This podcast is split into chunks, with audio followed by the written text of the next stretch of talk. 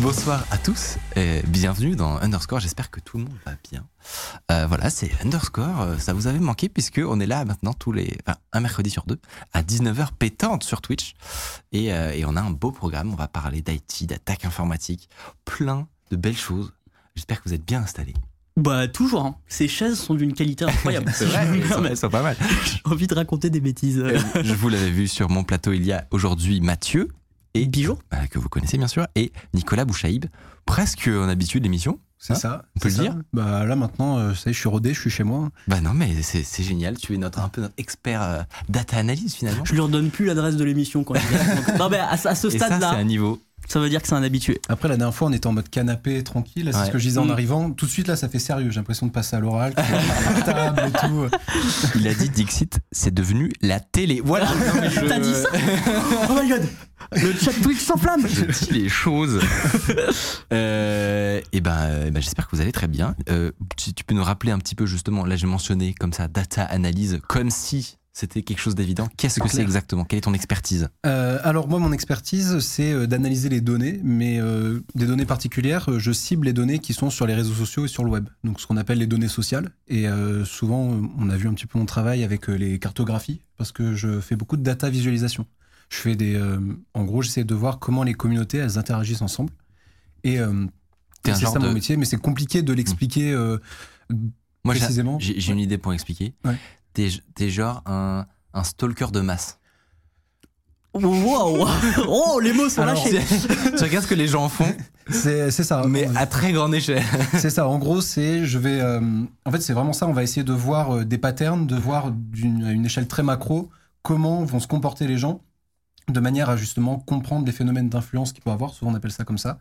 Et euh, bah, par exemple, quand il y a eu, euh, on risque d'en parler, mais il y a eu par exemple la Pixel War, quand il y a Oui. des ILAN, quand il y a des Z-Events. Surtout moi sur Twitch, j'aime beaucoup travailler sur On va Twitch. parler de tout ça, évidemment. Je sais que vous avez hâte. C'est ça, bah moi tous les phénomènes communautaires en fait, euh, souvent on les, on les ressent, surtout quand on y participe, on voit qu'il y a des communautés qui bougent, qui se confrontent, et moi euh, mon travail c'est bah, justement comme on peut voir là, c'est de dire ok, mais alors maintenant ce qu'on ressent, on va essayer de le voir, et donc je fais, euh, c'est pour ça que j'utilise de la data de la data visualisation, Hmm. et donc je fais des. Est-ce que tu as un exemple justement Alors, on va parler de plein de sujets dans cette émission, mais un exemple d'un truc sur lequel tu, tu travailles par exemple? Euh, en ce moment, alors euh, j'ai toujours les cartographies Twitch. En gros, ça c'est un outil qui est assez récent, qui a, bon, un peu plus d'un an maintenant, mais qui est, qui est assez récent. Qui est, en gros, c'est mon outil qui me permet de faire un atlas de l'actualité de Twitch. Et euh, c'est un outil sur lequel je travaille en continu parce que comme il est neuf, comme il est récent, bah, il y a encore plein de possibilités à explorer. Et, euh, et donc, euh, par exemple, en ce moment, euh, mon boulot, c'est de voir comment je peux comprendre ce qui s'est passé sur la plateforme par le prisme des données. Et donc, du coup, de montrer ce qui, d'habitude, tu ne peux pas voir sans- Mhm. si tu passes pas par la data. Genre Donc, précisément par exemple? Précisément, de voir quels vont être les streamers qui vont partager des communautés similaires, quelles Ok. vont être même des communautés qui vont être proches alors qu'elles peuvent sembler éloignées. Par exemple, de voir que la communauté Ah ouais. euh, de FIFA est proche de la communauté de Warzone.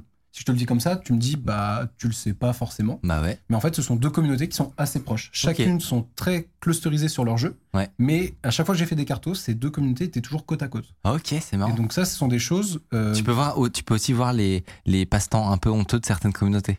euh, alors. Souvent, on m'a- on m'a souvent parlé de la nouvelle catégorie qu'il y a drôle. sur Twitch. euh, des, euh, souvent, on me dit Ah ouais, mais du coup, tu Ah vas oui, pouvoir jacuzzi, les gens qui sont sur les jacuzzi et tout ça. Oui. Et à chaque fois, mon disclaimer, c'est bah, techniquement, je pourrais.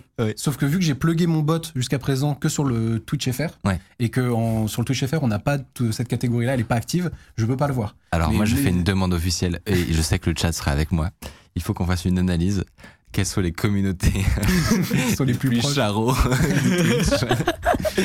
Allez, let's go non mais c'est de la science. C'est de la science. C'est très important. On puis, mentionne Nicolas Bouchaïb sur Twitter, c'est très important. Après, moi, ce que je dis toujours, c'est que je ne regarde pas les individus justement individuellement, je regarde le phénomène de masse. Oui, c'est Donc, ça qui est euh, marrant. Mais j'allais dire un peu, dans euh, une dé- définition un peu approximative, que t'es un peu le- les instituts de sondage, mais nouvelle génération. bah, tout à fait. Sur des, des vrais stats, c'est pas des approximations et tout machin. Bien plus précis. Eh, oui. je suis pas peu fier de cette définition. Non, non, mais- Et quelqu'un nous dit dans le chat euh, que ça devait être fou. Alors ouais, voilà, j'ai perdu le message, puisque ça devait être fou sur la Pixel War. Ouais, Eh ben écoute, est-ce que ça va C'est pas le sujet dont tu vas nous parler on risque, on d'en parler en effet. On va peut-être, on va peut-être voir ça. Alors on va parler de la, vous verrez, on va parler de la Pixel War, mais euh, sur un angle qui va sortir un petit peu de la cartographie. Donc euh, pour une fois, je vais pas On va parler de triche C'est ça, on va parler, on va faire de la data analyse plutôt à l'ancienne avec des graphes euh, plus plus classiques, mais il y Ça va a toujours une, toujours une petite carto qui traîne pour comprendre ce qui s'est passé. Trop bien. Et euh, surtout, bah, ce qui a été impressionnant pour la Pixel War, c'est de voir comment, en fait, euh, en fait, le Twitch chez FR est une structure communautaire qui est vraiment stable. Ouais. C'est-à-dire que quand, au début, je la, je la cartographiais tous les mois, et en fait, je me suis rendu compte qu'à l'échelle macro, le Twitch chez Pas FR, beaucoup il de changements. Pas quoi. énormément. Ouais. Pour moi, c'est hyper intéressant de le faire régulièrement parce que quand tu zoomes et que tu regardes vraiment et que tu pousses, alors là, oui, ça bouge, ça se reconfigure, etc. Mais en fait, sinon, c'est c'est assez stable. Tu vois, les gens qui suivent des streamers, ils vont pas changer du jour au lendemain qui suivent. Mais par contre, c'est hyper intéressant du coup de plugger, bah alors là, voilà, là vous avez euh, l'exemple, de plugger mon bot juste sur un événement. Parce que là, on voit comment justement cette structure communautaire, elle va venir se, se prendre la forme en fait de l'événement, Ouais. comment ça, on va venir casser les communautés, les fusionner. Et ce qui était marrant, bah, du coup, sur la cartographie que vous avez vue, c'est qu'on voit que Kameto est en plein centre, il est Oui, énorme. ça. Et en fait, il a aspiré toutes les communautés à lui. Et euh, c'est une de mes cartographies préférées parce qu'on voit même les petits paquets de viewers qui font l'aller-retour entre les streamers. Et, Et Kameto, Kameto. Ouais, ouais, c'est qui est le, qui le grand coup, chef. euh, Par exemple, Bon, c'est bien il- que vous n'avez pas trop vu euh, cette euh, carte parce qu'on va revenir dessus Ouais. dans le détail. Je veux pas que tu nous spoiles là trop. petite anecdote sur euh, Nicolas, la première fois que tu es venu dans l'émission, c'était pour euh, la cartographie de la Zilane de l'année dernière. Et Ouais. oui, Et qu'est-ce qui s'est passé Oh. ce week-end? La Zilane. la Zilane. Tu re- voilà, de retour un an après, euh, Et on va également parler de la Zilane d'ailleurs euh, Ouais, en oui. fin d'émission. que des transitions incroyables dans Qui cette est-ce qu'on va recevoir, Mathieu? Le directeur technique de la Zilane, celui qui s'occupait du réseau et, et de plein d'autres choses, il vous racontera. Ça va être trop bien. Ouais. Euh, ça va d'ailleurs, Mathieu? Bon écoute, je, Je t'ai pas demandé, mais. non mais euh, je, je sors d'un Covid. Tu vois, j'ai- je sais pas si t'as remarqué, j'étais en télétravail Oui, pendant une semaine. si, oui, ça. Et bah tiens, on s'est pas vu. Non.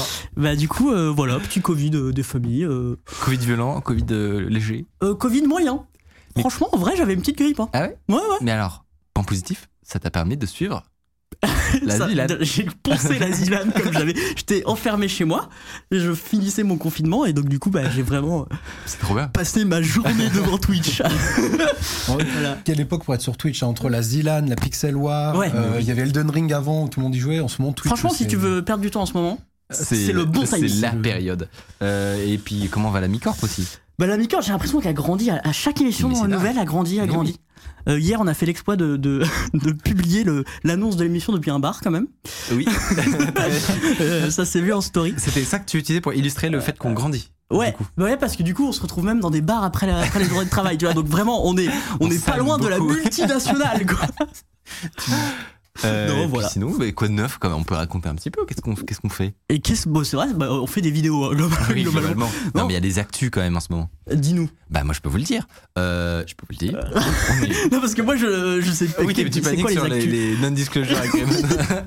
C'est- Qu'est-ce qui est Euh, confidentiel eh ben, on est pas? actuellement en train de bouger de locaux, tout simplement. Ah oui. Alors, ne vous inquiétez pas, ce plateau ne va, va rester comme ça jusqu'à la fin de la saison. Ouais. Euh, mais en parallèle de ça, on est en train de, de, de, de créer ce, ce nouveau bureau finalement, Mais ce qui va être très cool. Et ce qui est fou, c'est qu'on n'est plus au même endroit tous les jours. Oui. Les jours d'émission, on est là. C'est vrai. Et il y a des jours où on fait pas d'émission, on n'est pas là. Et ça, c'est dingue. Mais je trouve qu'en vrai, même psychologiquement, il y a un petit renouveau, un petit un air de, de, de nouveauté. Ouais. Peut-être aussi parce qu'il fait beau maintenant. Non mais c'est bête, mais on a commencé l'émission, il faisait pas nuit. Et ben Ouais, moi, mon cerveau. ouais. C'est vrai ça Ouais. Ouais, Enfin, alors, vraiment, on est sur une discussion, Ouais, une c'est discussion météo. C'est n'importe quoi. Tu m'as dit que tu avais une, une anecdote à nous raconter.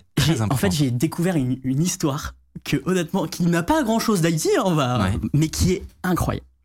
Il existe au Canada un chemin de fer de 200 pieds. Ça Mhm. fait environ 60 mètres. Et donc, du coup, on peut se dire, donc ça, c'est l'article qui raconte. Oui.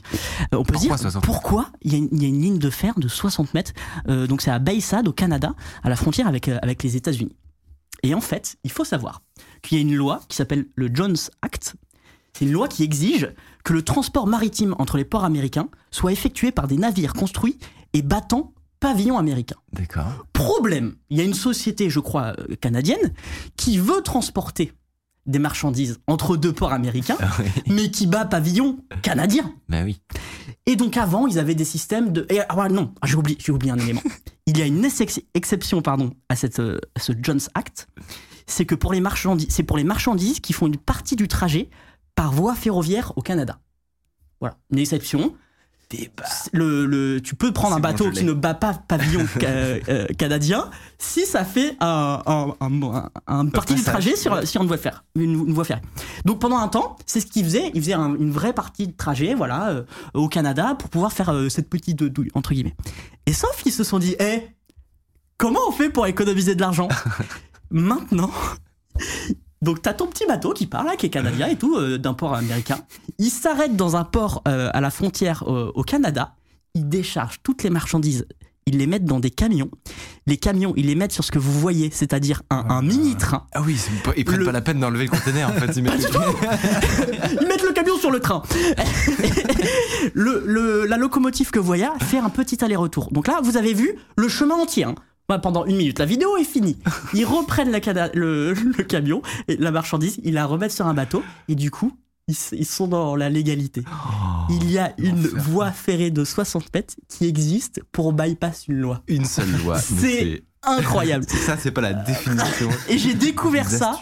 Et vraiment, la vidéo est lunaire. Ça dure une minute et tu vois le train faire. Du- du- Aïe Ça n'a aucun sens. Magnifique. Et, euh, et en fait, ils s'en sont aperçus. C'est devenu public parce que c'était caché. Ouais. Et du coup, maintenant, t'as l'administration qui fait Oui, vous, détournez l'esprit de la loi, vous êtes dans l'illégalité. Eux, ils disent. ce que vous voulez dire. Et en fait, ils ont répondu Il n'y a pas de distance exigée. Alors peut-être qu'il y a des tribunaux maintenant dans l'affaire et tout machin. Alors, Ça va sauter dans le week-end. ça. mais, non, mais- mais ça date. Alors c'est pas super récent, ça date de quelques mois en tout cas l'article. Et je crois qu'ils font ça depuis plusieurs années. Des génies. Mais enfin c'est en même temps ridicule et en même temps génial. J'ai adoré cette histoire. Eh ben, euh, Voilà. magnifique. Moi aussi, j'ai des- j'ai une petite histoire. Oh, Ben, je- pareil comme toi, je me suis un peu ennuyé ce week-end. Euh, et du coup, euh, je suis tombé sur, sur Twitter. Peut-être que si peut-être tu l'as vu passer, il y a OpenAI, donc qui est la fameuse entreprise cofondée ou fondée par euh, Elon ouais. Musk, oui. qui sort très souvent des grosses dingueries et Ouais. qui sont à la pointe de ce qui se fait en IA. Et euh, très récemment, ils ont sorti une mise à jour de- d'un de, leurs modèles qui s'appelle DAL-I. Ouais, je l'ai vu passer, ouais. Ah Donc, oui. évidemment le jeu de mots avec euh, le peintre, sauf que ça s'écrit comme Wally, voilà. Euh, et c'est une dinguerie, tout simplement. C'est-à-dire que Oh, j'avais pas capté le jeu de mots, pardon. Ah oui, Euh, j'y avais pas pensé. vraiment? Moi j'avais pensé à Wally. Ah oui. Bah, Mais, aussi, ok. enfin les deux C'est quoi. ouais. C'est Ouais, le, ouais. le principe du jeu de mots. Euh, J'ai pris tellement cher.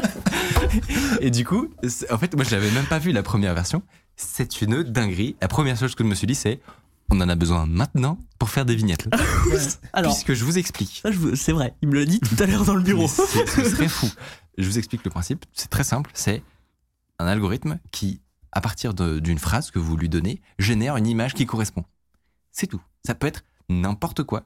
Et surtout, la nouveauté, c'est que ça peut être en n'importe quelle résolution. Ça peut être un, un- il peut générer un simple dessin comme on a pu en voir euh, généré par des IA ou des, un truc un petit peu avec un style de peinture, mais aussi des photos, des trucs photoréalistes. Quoi. Donc vraiment, tu te peux demander Par une exemple, photo si qui je mets- n'existe pas. Micode fait du poney aquatique. Oui, il peut Ah ouais totalement te générer une photo de. Oh, alors, dans le chat, vos meilleures sûr idées. que- Vos meilleures idées. C'est pas sûr qu'il fasse la correspondance entre le mot Micode et moi. Ouais. Donc, mais si tu mets euh, quelqu'un, euh, un homme, euh, machin, ça, ça, ça va marcher. Je vous montre, euh, si, si tu vas sur le, sur le, sur le thread Twitter, il a, ils ont montré une liste des, de- d'exemples finalement de comment, avec euh, voilà, des phrases différentes, tu, ça pouvait marcher. Le temps que ça arrive, je, je vous le tease. Voilà, là typiquement, c'est, et il montre que justement tu peux en régénérer plusieurs Oh. fois. Donc là, c'est Gollum écrit c'est son impressionnant. autobiographie. C'est, tout. Tout a Mais- été généré par une IA. C'est fou. par GP Enfin, non, c'est pas GPT-3, c'est Dali. Euh, et surtout, tu le relances, il t'en génère une autre, tu vois. Donc là, tout ça, ce sont des Mais images. il, de- attends, mais il a compris Gollum en plus. Mais oui, bien sûr. Voilà, justement, bah non, mais que- Micode, il peu peut comprendre. Hein. Euh, Micode, Gollum. Eh, pareil. Non, je pense que quand c'est très très très connu dans, Ouais, ouais. culturellement, ça, ça peut fonctionner. Euh, et, euh, et, et si tu, tu reviens sur le sur l'image d'avant, normalement, euh, vous pouvez également aller chercher des trucs très fantaisistes. Par exemple, un astronaute euh, qui chevauche un cheval, tu vois. Voilà. Mais attends, mais c'est C'est abusé. on dirait un une photo? C'est un, Oui, oui, c'est ouf. C'est un astronaute qui chevauche un, un cheval. Est-ce que tu vois comme moi le potentiel de Ouais, ça carrément. Genre pour faire des mèmes, par exemple Ouais, mais quand je l'ai vu, quand j'ai vu que c'était sorti, j'avais mal compris. Je pensais que c'était déjà dispo. J'ai cherché partout le. Mais moi il aussi. faut que, il faut que j'essaye, il faut que Je j'essaye. mis dans la Et, wishlist. euh, Et c'est c'est non, c'est pas dispo. Non, je, je, je me suis mis en liste d'attente, mais, D'accord. euh, mais j'espère vraiment qu'on pourrait avoir accès à ça parce que ce serait vraiment ouf. Ça avance trop. Mais vite, hein. ça a l'air Mais C'est la vitesse à laquelle ça avance, tu vois. euh, déjà, après- euh, je pense que tu as pris les, vraiment les, les meilleurs Oui, exemples. alors c'est comme d'habitude. Il- comme d'habitude, il, il montre euh, le, ce qui est le plus fort, quoi. Mais par expérience, justement, on en débattait. Quand tu regardes l'historique d'OpenAI, alors oui, quand ils font des annonces, ils les font bien, ils sélectionnent Ouais. les 10% les plus fous, mais c'est jamais survendu, enfin, c'est jamais trop survendu. T'arrives à l'utiliser, l'outil Mmh, derrière. Ouais, Effecti- ouais. Enfin, GPT-3, c'était fou à l'annonce. C'est effectivement fou à l'usage, tu vois. Du coup, euh, je suis quand même vachement hypé. Parce que, honnêtement, pour ça, pour des vignettes, imagine, genre, euh, Oh, le nombre de mais- fois on s'est dit, Oh, si jamais on pouvait trouver une photo de quelqu'un qui fait ça, qui fait ça, enfin, ce serait fou. Pense au pro. Alors, Il y a va- des gros gros qui dit, je vais finir au chômage. Oui, c'est ce que j'allais dire. euh, on rassure nos graphistes actuellement. Du coup, sinon, il y a des Euh. boîtes qui ont besoin de moi.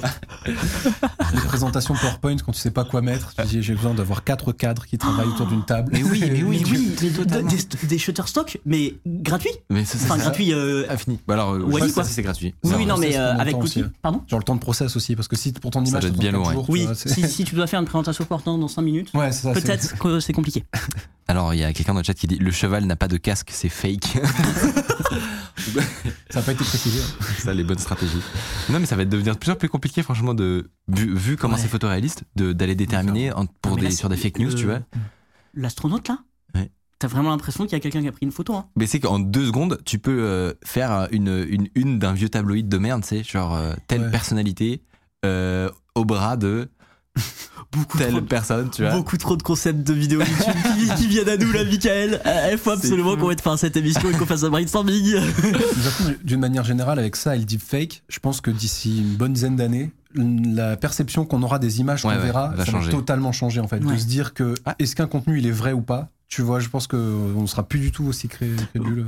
Ouais, et puis ouais, je pense qu'il va y avoir un travail aussi un peu de comment on, on éduque nos cerveaux en fait Ouais, à comprendre, carrément. ok, non, ça c'est bizarre, ça c'est pas bizarre. Et on remercie Bastille pour son petit raid des familles. Un petit raid des familles. Il y a même la pop-up de Gabin qui a marché. Ouais, t'as vu Mais en Non, fait, tout, euh, enfin, je vois pas pourquoi tu as d'autres raids d'ailleurs. Mais, mais, euh, parce que normalement, on implante une feature, elle marche pas la première fois, elle marche la deuxième. En vrai, ça fait longtemps qu'elle a été implantée cette Ouais, feature. vrai. Non, non, mais on, a, on commence à avoir une maturité qui, qui a. Ah, non, non, mais, mais- premier degré, dans, dans, dans tous les aspects de l'émission. On a allumé le setup, Oui. on n'a rien fait de particulier, ça Alors, marche.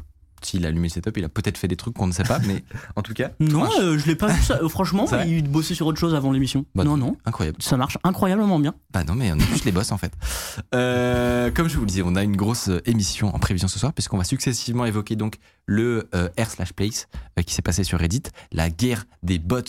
euh, la triche, tout ça. Euh, on va À tel parler lieu. Euh, a tel eu lieu, oui. Le piratage euh, de la chaîne YouTube de Michou, euh, qui était un gros sujet Ouais, du euh, la week-end. dernière semaine, exactement, Mm. et de Thinkerview aussi.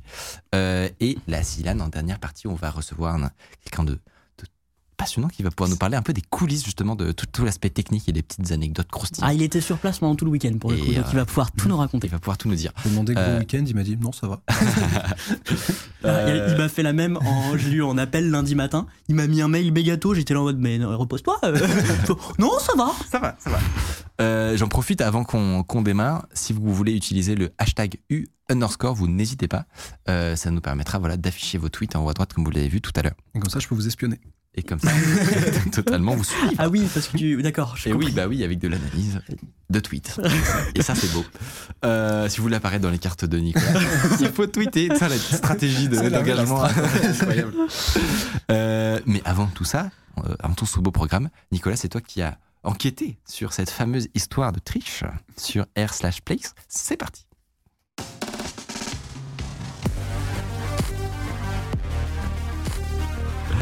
Je le disais, Nicolas, tu es un peu notre expert cartographie, analyse de données en masse. Euh, et donc, cette semaine, tu t'es intéressé à AirPlace. Je sais jamais comment le dire. Euh, parce que, voilà, il faut le dire, il y a eu plein de dramas dans tous les sens. Nous, on s'est dit, Oh là là là. s'il y a des gens qui En peuvent si travailler là-dessus et essayer d'élucider tout ça, euh, c'est bien dans Underscore finalement. Pour ceux qui ne connaissent pas ce que c'est, ben, déjà Reddit tout simplement, hein, on peut dire que c'est un métablog, un blog de blog. Ouais, un réseau social, Un réseau social euh, liste de. Ouais. Voilà. Ouais. Euh, ils ont mis en place le 1er avril une euh, page dédiée, donc r slash place. Ils avaient déjà fait ça en 2017, il y a 5 ans, et ils l'ont refait cette année. Coup de tonnerre, énorme événement sur le Twitch game francophone, mais international aussi. Ouais, le concept, il est simple, c'est donc chaque utilisateur peut changer la couleur de 1 pixel toutes les 5 minutes euh, sur une sorte de grand tableau blanc. Et, euh, et voilà, du coup, on peut faire des jolis dessins finalement. Euh, avec des, des grandes communautés. Euh, Beaucoup de drapeaux. beaucoup de drapeaux. C'est très nationaliste. Ouais, c'est ça. Une durée limitée de 4 jours et à la fin, on a le, le tableau final. Donc tout le monde doit se battre pour défendre son dessin, etc. Sauf que cette année, euh, il y a comment dire de gros streamers qui ont pris part euh, au jeu et c'est devenu une pixel war. Ah, Euh, ouais. voilà, notamment surtout entre les communautés françaises, euh, espagnoles et les Américains. Euh, on s'est pas trop mal défendu, on peut le dire. On les a explosés même. hein. On peut dire les termes.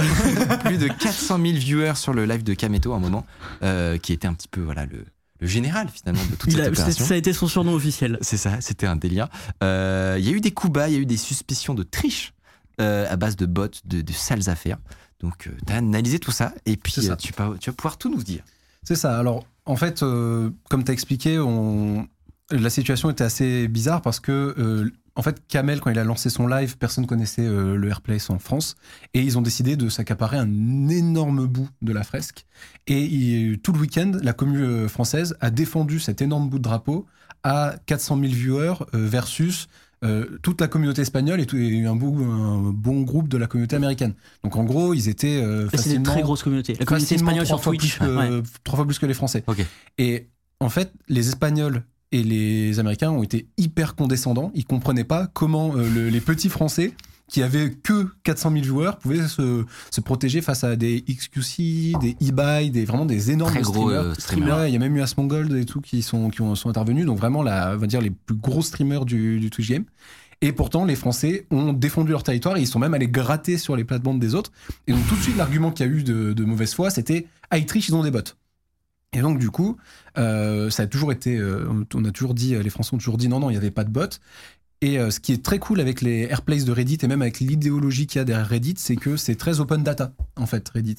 Et euh, ils mettent à disposition à la fin de l'événement euh, le dataset complet avec tous les logs de euh, tous les pixels qui ont été posés pendant l'événement. Donc ça veut dire que tu- si tu analyses tout ça en profondeur, tu peux savoir tout ce qui s'est passé à, à n'importe quel. Sans avoir à faire du scrapping à la main, etc. Non, c'est ça. Mais en fait, tu peux juste, euh, tu peux juste en fait prendre le dataset et même refaire un timelapse de montrer tout ce qui s'est passé. T'as chaque pixel et avec le, le pseudo haché des personnes qui l'ont utilisé. Donc tu peux même savoir Génial. qui a Trop posé bien, les, ouais. les- Enfin, tu sais pas qui, mais tu peux savoir une même personne. Suivre une même personne. C'est ouais. ça. Tu peux la suivre. euh, tu peux la suivre vu que c'est haché, mais t'as toujours le même, euh, le même. Ah oui, tu peux savoir ce que a dessiné une seule personne. C'est ça. Et donc, du coup, moi, trop j'ai vu ça. euh, je veux dire, c'est- j'ai passé mon week-end sur ce dataset. C'était, pour moi, j'étais là, j'étais, c'est incroyable. Ah, moi Euh, sur la là. C'était en multithreading, j'avais la Zilan, la présidentielle, ça. c'était- Il y avait trop de trop d'informations dans mon cerveau. Mais euh, du coup, du coup, j'ai trouvé quelque chose et j'ai même peut-être plus de questions au Oh final là. une fois que c'est fini que euh, quand je me suis lancé dedans. Ok. Donc je vais vous, je vais vous expliquer tout ça. Je vais vous expliquer un petit peu ma, ma démarche aussi qu'il y a eu. Euh, alors, faut savoir qu'en fait, la première chose que j'ai faite quand j'ai vu ce dataset, tu nous dis que Kameto a triché, alors je, ouais. je suis abattu. On- on ne nous dis rien, ne nous dis rien, on, va, on au verra. fond du trou. je vous, je vous dis rien, mais que j'ai- alors, Ouais, a- vas-y, vas-y. avant, est-ce que vous voulez savoir si euh, notre audience a participé à Airplace? Oh, de fou C'est possible, on a un sondage. Non. Si, totalement. Et waouh. oui, oh, what? what? Mais même moi, moi j'ai pas, par exemple, moi j'ai pas participé. Hein. 77% de, de- Non, j'ai posé ma thune. Par contre, les modérateurs, ils y sont allés. vous êtes 77% à avoir participé et ça c'est beau. Mais moi non plus, j'avoue, j'ai pas participé, j'étais Bah non, mais je crois que je, je sais même pas si j'ai un compte Reddit. dingue. Et ben du coup, ils sont tous suspendus à télé. Ok, incroyable. cool. Alors, avez-vous triché? Alors, en fait, euh, ce qu'il faut savoir, c'est que du coup, ce que j'ai fait, c'est que j'ai récupéré ce dataset. Euh, c'est en fait un CSV qui te donne. Alors, le CSV, tu peux l'avoir en fragmenté en plein de petits fichiers ou un gros, gros CSV. Euh, en tout, c'est à 20 gigas de data quand c'est décompressé. Et donc, du coup, ce que la première chose que j'ai fait, c'est que j'ai refait une heatmap. En fait, j'avais, c'est, alors, c'est pas moi qui ai eu l'idée, j'avais vu que ça s'était fait. C'est quoi Et je une me suis dit, map Alors, la heatmap, c'était pour visualiser quelles étaient les zones de, de la Pixel War où il y a eu le plus de combats. En fait Ah, ok. où les couleurs ont été les plus changées. Donc voilà, ça ressemble à ça. Waouh, mais c'est un champ de bataille euh, côté français là. Alors, alors justement, c'est ça parce que plus c'est bleu foncé et plus les pixels ont été stables. Et plus c'est rouge euh, orangé et euh, plus en fait il y a eu des, une fréquence de changement de pixels qui a été Non, mais intense. attends, c'est une guerre de tranchées là. on- on- surtout on le voit pas quand tu vois le timelapse. Genre euh, t'as Ouais. pas cette info.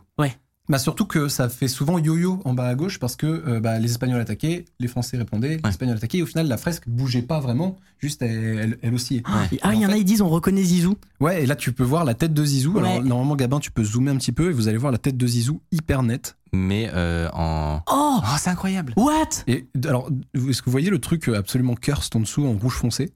Euh, juste, ouais, juste en dessous, bah, c'est les yeux et le nez de Thomas Pesquet. Ça, c'est parce que Ah, en gros, coucou Thomas. ça a été attaqué et ça a été défendu. Et donc, du coup, il y a une grosse fréquence de changement sur, euh, sur cette zone-là. Ah, mais parce c'est que, trop marrant. euh, bah, bah, parce qu'il fallait bien Trop défendre stylé. euh, Thomas On Pesquet. dirait une PCB un peu. Une carte mère. Pardon, Très pardon. oh la vanne de geek mange des cartes graphiques. Et, euh, et ça, c'est la première chose que j'ai faite. Et euh, c'est, en fait, c'est déjà juste la hitmap, c'est hyper marrant parce que ça raconte des histoires. En fait, si Gabin il va sur la, tout en haut, il y a la, voilà, là ici, il y a le drapeau du Canada. Et on voit que le drapeau du Canada, il ressort en rouge hyper foncé. Et en, en fait, le, le, le- le petit gag. C'est-à-dire que tout le monde essayait de l'enlever. En fait, c'est ça. C'est qu'en fait, les Canadiens ont essayé de faire leur, leur drapeau en petit en plus, hein, pas en grand. Et il y a une commune qui a décidé que non, ça ne se ferait pas. et en fait, là, on voit la stratégie d'attaque, c'est que les Canadiens ont d'abord fait la feuille d'érable. Elle est même en vert euh, clair vu qu'elle est pas, euh, elle, a, elle a pas bougé. Ouais. Et en fait, on voit que là où ça s'est battu, c'est sur les bords. Ah oui. Parce qu'en fait, ils voulaient pas juste effacer la, la- la feuille d'érable. En fait, ils voulaient juste jamais faire, fini quoi. faire voilà faire un cercle rouge autour. Ah Et donc, oui. Du coup, là, tu ça C'est vachement malin en, en, termes d'attaque. Ouais, ça sert à rien d'attaquer le milieu en fait. Ouais, si juste attaques les bords, t'as une boule rouge et tu La nuisance c'est ça, c'est tout à fait ça. Donc tu vois, ça raconte des petites histoires. Et au contraire, tu peux voir les zones qui ont été vachement respectées. C'est-à-dire que si tu dézoomes et que tu vas voir du côté, euh, c'est en bas à droite, il y a euh, Goldie Roger de One Piece. Bah lui, il est vachement bleu foncé parce que une fois qu'il était fait, il était beau et les gens ont respecté l'art en fait et ils ont pas voulu euh, forcément euh, l'attaquer. Et donc Les même gens, de ré- manière les gens respectent l'art, c'est ça. hein. mais pas les drapeaux du Canada. En fait, c'est ça. En fait, il y avait- il y avait une espèce de, de convention de Genève, j'ai envie de dire, de on n'attaque pas les monuments. et, euh, et en fait, là, c'est ce qui s'est passé. Dès qu'il y avait un dessin qui était beau et qui n'était pas affilié à une grosse commu, euh, tu vois, par exemple, si tu avais les Français, ils ont fait un moment, ils ont, il y a, les communes de Reddit France Ouais. ont fait des, des trucs assez stylés, mais ils n'étaient pas avec le Twitch FR. Et donc, du coup, même les étrangers n'attaquaient pas ces dessins-là parce qu'ils savaient que c'était pas rattaché aux mêmes personnes. Donc là, on voit le dessin de, Magnifique. de One Piece, du coup, Goldie Si je Roger. peux me permettre, Zizou est un monument quand même, mais il a été attaqué. Ouais, mais lui, en fait, c'était- vu comme de la provoque. Il y a même des gens qui ont cru que c'était. Poutine au début. Ah, ah Il y a des Américains, ils ont cru que c'était Poutine au début, ils se sont dit c'est un peu assez irrespectueux. Dit, non, c'est Zizou, vous inquiétez Ouais, pas. ça, je connaissais pas cette Et, histoire. euh, donc là, on voit par exemple One Piece, il ressort, mais lui en bleu foncé parce que euh, une fois qu'il a été fait, euh, il a pas, Il a pas bougé. ouais. il a pas bougé. D'ailleurs, on voit même que c'est blanc autour, c'est-à-dire que c'est des pixels qui n'ont même pas été posés. Ok. C'est des zones, elles ont même pas été euh, du tout. euh, Il y a des pixels qui n'ont jamais été posés. Ouais, parce marrant. que comme la fresque de base elle est blanche, si tu veux Mm, que ce ouais. soit blanc Ouais, ouais. dans le fond, c'est manga. Tu le laisses, touches ok. pas.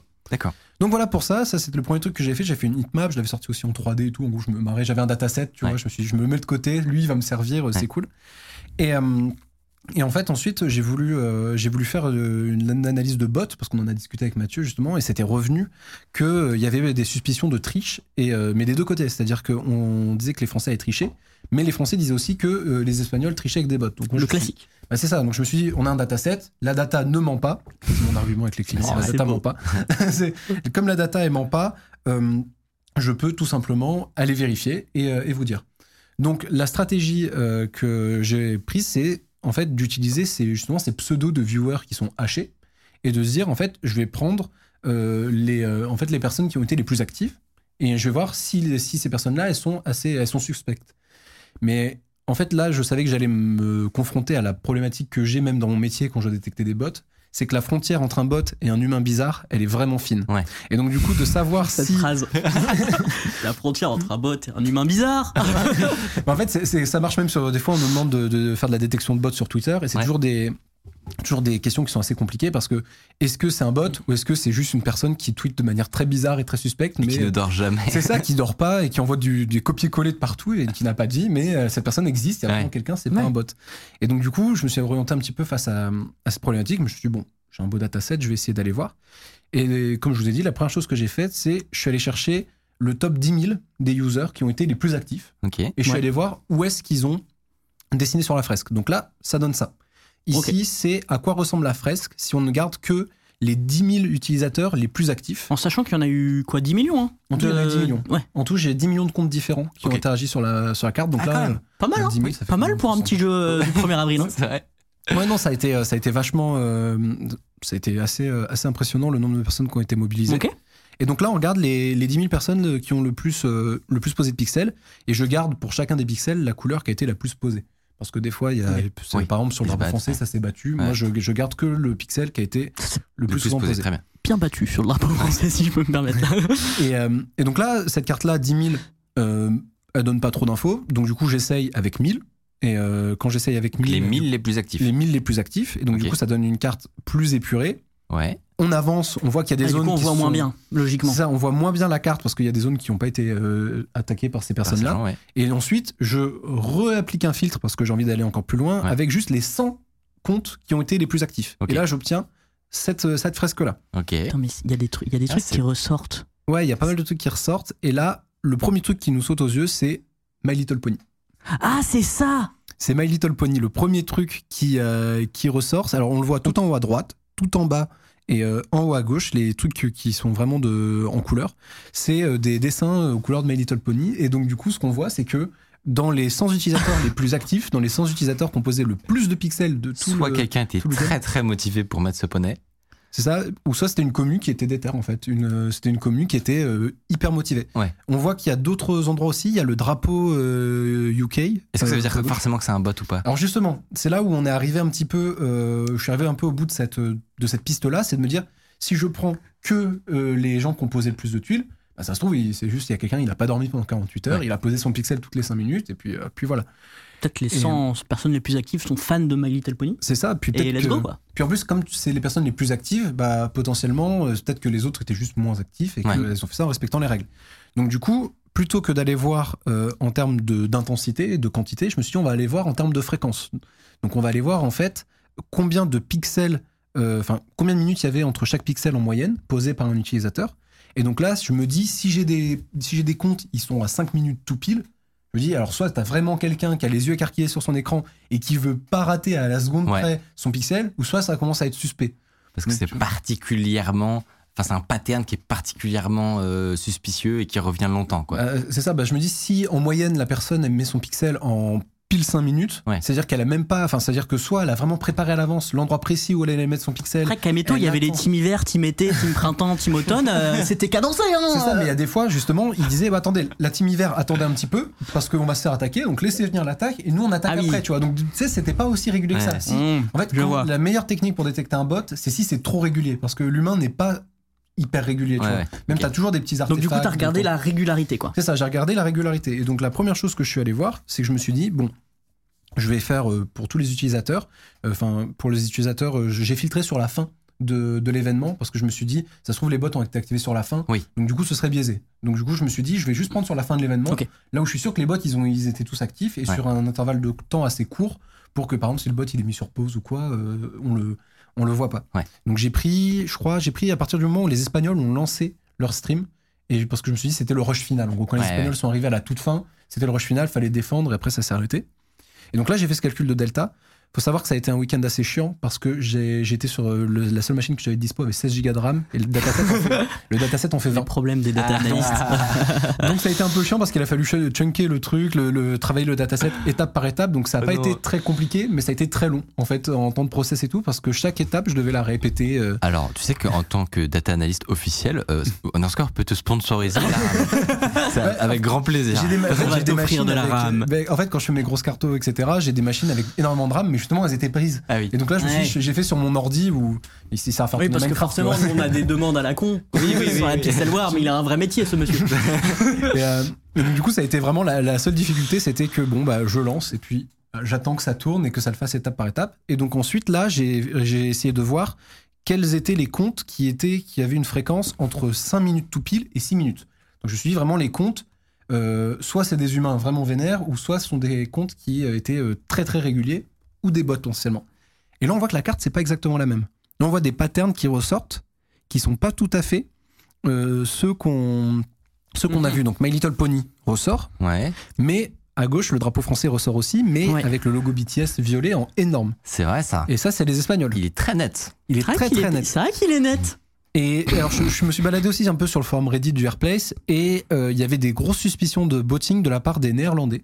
Et c'est vrai que quand on regarde cette fréquence-là, euh, les Néerlandais, ils ont.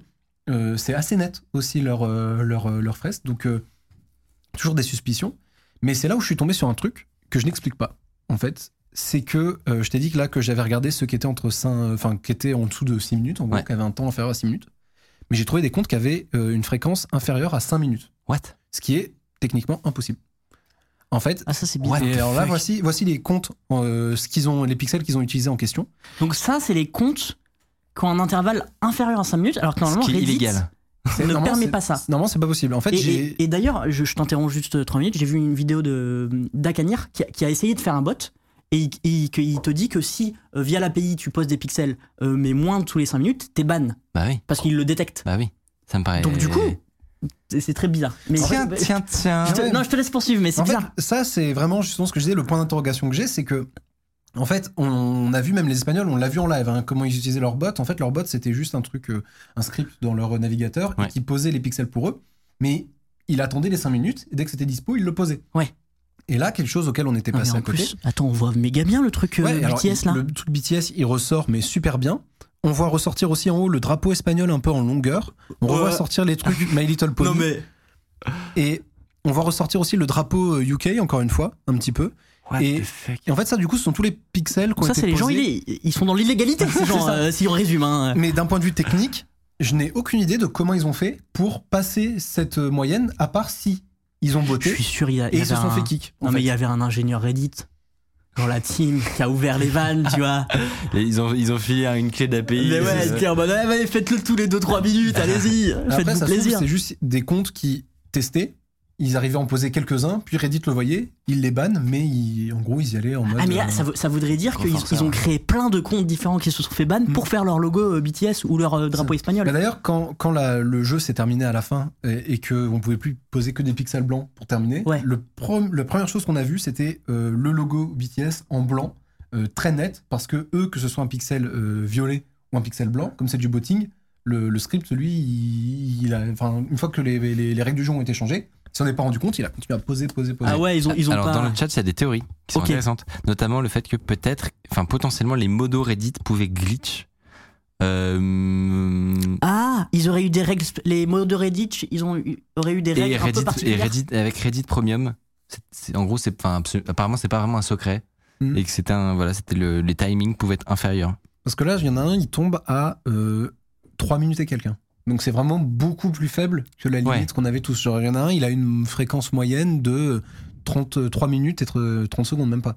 Donc c'est-à-dire que là, tu as quand même un avantage stratégique si tu fais ça. C'est pas impossible que est- ce soit du coup effectivement les Et- admins. Il y, a, il y en a qui disent il y a des vidéos de modos qui cheat, apparemment. Oh, on est, on est, on est Oh. parti dans un drama du drama. Non, mais alors, n'empêche, on remarquera que les Français, il n'y a pas du tout le drapeau euh, euh, français en. En Non. accusé de bot toutes les 3 Ah non, minutes ou par quoi. contre, Genre, vraiment, nous- on n'a rien à se reprocher du coup. Alors est-ce que j'ai que reçu un chèque de Kameto pour retirer ces pixels-là pour la chronique? Je n'en dirai pas. Je, je- je ne dirai rien. Ah oui, t'as été payé, d'accord, ok. Mais, euh, Non, non, Non, Après, le- ouais, on voit pas du tout ressortir euh, le drapeau français. D'ailleurs, les streamers français n'ont jamais appelé à botter. Il n'y avait même pas de script. Et euh, là où il y avait eu en fait un, il y avait eu un quiproquo, c'était que dès le début, les Français, ils avaient un overlay qui leur permettait en fait en gros d'avoir un calque pour que Oui, mais ça, sache, comme euh, un peu tout le monde, hein. C'est- bah, c'est ça en fait. Ouais, ouais. Et les Espagnols. Oh, on tu peux t'arrêter parce que là, il y a quand même Michael qui a renversé son verre d'eau. Non, mais ça arrive à tout le monde. C'est le bon côté par rapport au clavier, bon. et euh, j'ai perdu le fil. Oui, Pardon. on avait un overlay et, euh, et les Espagnols pensaient que c'était des bots. Et il y a Kameto qui a dû leur expliquer dix fois Mais regarde, c'est pas un bot. Il lui a montré, il l'a désactivé. Il l'a réactivé. Il lui a dit Regarde, c'est juste un calque. Comme ça, C'est le c'est vraiment Et- le principe d'un calque. C'est ça. Et en fait, il y a ce même avec Bob l'éponge et Patrick, c'est où il y a quatre cases où il lui explique un truc et à la fin il dit Ok, c'est un bot en fait. C'était impossible. Le Alors que eux-mêmes, a priori, Alors par contre, eux justement, on a des traces de botting dans le et, dataset. et de script aussi. Et il y a de des script. scripts fuité. Et justement, oui, il y a des scripts qu'ils ont fait où eux, en fait, il y avait aussi un overlay, mais en plus, il y avait une automatisation. Et alors, le script que nous, on a vu, c'était pas des bots au sens où oui, ils avaient une bot qui travaillait tout seul, Ouais. mais c'était plutôt pour que l'utilisateur qui est devant son écran, il n'ait pas à le faire, donc tu gagnes en efficacité. Il soit lui-même un bot en fait. Ouais. C'est ça. Donc en fait, tu n'avais pas cet aspect, cet aspect de bon, on va créer plein de comptes artificiels qui vont venir botter, mais c'était on va Mais optimiser loin, ouais. les gens qui sont là en fait, Ouais. pour qu'ils soient plus réactifs. quoi. Ok, donc preuve de data, preuve de sur des scripts qu'on a trouvés. C'est ça, même dans les streams qu'on a Je vus. vais te demander, Nicolas, très officiellement, est-ce que quel est ton pronostic sur qui a triché pendant la Pixel War? Alors, euh, on va dire que sont jugés non coupables les Français et sont jugés coupables les Espagnols. Reste à éclaircir si les Américains ont pris part à cette affaire de tricherie. Jusqu'à présent, rien ne laisse euh, penser, mais l'enquête est encore ouverte. Scandale Scandale d'État Euh, C'est terrible. Incroyable. C'est Non mais grave. par contre, la, la démonstration. Si c'est du- vrai, c'est très grave. Je voulais le caser un jour. C'était un, c'était un, un défi. Non, mais franchement, le logo, B- le B- logo BTS, c'est fou parce que il ressort vraiment quoi. C'est non mais c'est Moi, je, flagrant. je suis un peu C'est impressionné. une euh. preuve Ouais. flagrante. Irréfutable. Je sais pas si elle est réfutable. mais euh, D'accord. incroyable. Tu nous as régalé franchement. Franchement, Bah, très, merci. très belle enquête, très belle euh, très analyse. stylé. Euh, Et les datas ne mentent pas. On Non, le les répète. datas ne on mentent le jamais. rappelle, les datas ne mentent pas.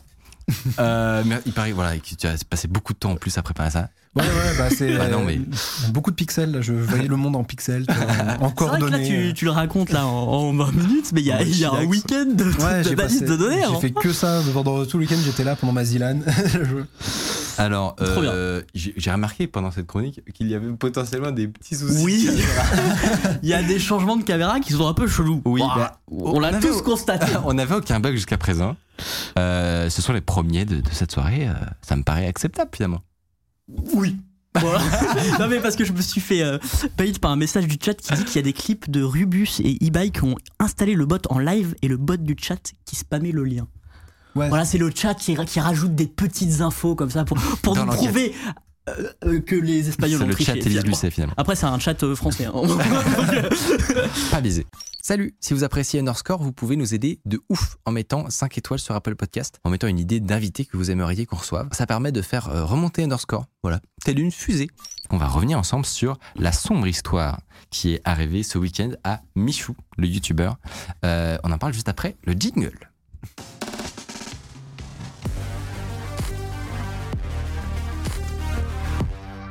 Je suppose que c'est l'eau qui te fait rire comme ça. c'est vraiment, il a, C'est vrai ça- il a renversé. Oh, merde vrai que J'avais ça, pas vu ça commence à atteindre mon, Ah, Si tu peux passer en plan large, c'est incroyable ce qui se passe. hein. mon, mon iPad est un peu mouillé. Alors, si jamais quelqu'un dans les coulisses Ouais, potentiellement un du sopalin. sopalin, on peut faire une pause de deux minutes. Parce que là, j'avais pas vu que ça avait. Oui, moi non plus, je- ça, ça a gagné du terrain. Pardon, pardon, pardon. On- on- Euh, je- non mais t'inquiète, je vais, je vais me meubler pendant que tu, tu nettoies ta table. Ça mais vraiment, c'est une Ce sont catastrophe. des choses qui arrivent. J'ai plus d'eau. Oui, bah forcément, tu l'as foutu partout. Non, mais écoute, je trouve qu'il était un petit peu crasse sur cette table. Le budget hardware de cette émission en augmentation. non mais je crois qu'on a eu de la chance en plus. Oui. Parce que l'iPad est. Ah si, il y a peut-être le clavier. Non. C'est que la table elle est penchée en Non, fait. mais le est waterproof cet iPad. Ok, très bien. Si le clavier est waterproof, suffit d'essorer le sopalin dans le verre si tu veux de l'eau, me dit-on euh, dans le chat. Oh, gros dégoûtant, va. Mettez mi code dans du riz. Voilà. Ça marche toujours. Le classique. Je reprends mon Je introduction t'en prie. à cette euh, chronique. Je suppose que vous connaissez Michou. Euh, si vous ne le connaissez pas, c'est un youtubeur de 7 millions d'abonnés quand même. Ça va. Ah, c'est un peu la, on peut dire la figure de proue de un peu la nouvelle génération de YouTube Ouais, complètement. Euh, et ce week-end, il s'est fait rien de moins que pirater sa chaîne YouTube. Euh, sa chaîne a même été supprimée pendant quelques temps. On imagine le petit coup de chaud de voir l'œuvre de sa vie réduite à néant. Euh, Putain, heureusement, voilà, c'est revenu. Que s'est-il passé?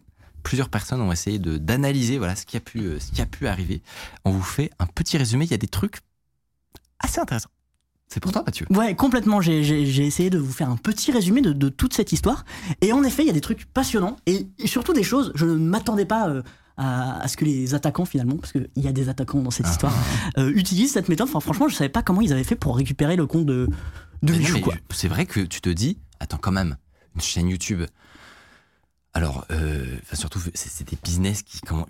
Il y a Webedia derrière, gros, 7 enfin, millions d'abonnés. A priori, tu, tu verrouilles les- un petit peu ton compte YouTube. C'est une boîte du 440. Peut-être pas non plus, mais genre en termes d'importance, Ouais. c'est monumental quoi. Comment c'est possible? Ouais, et, et en, et en plus, nous, c'est un peu notre métier aussi. Mais oui. donc ça m'intéressait de savoir à quel point on est vulnérable aussi. Bah euh.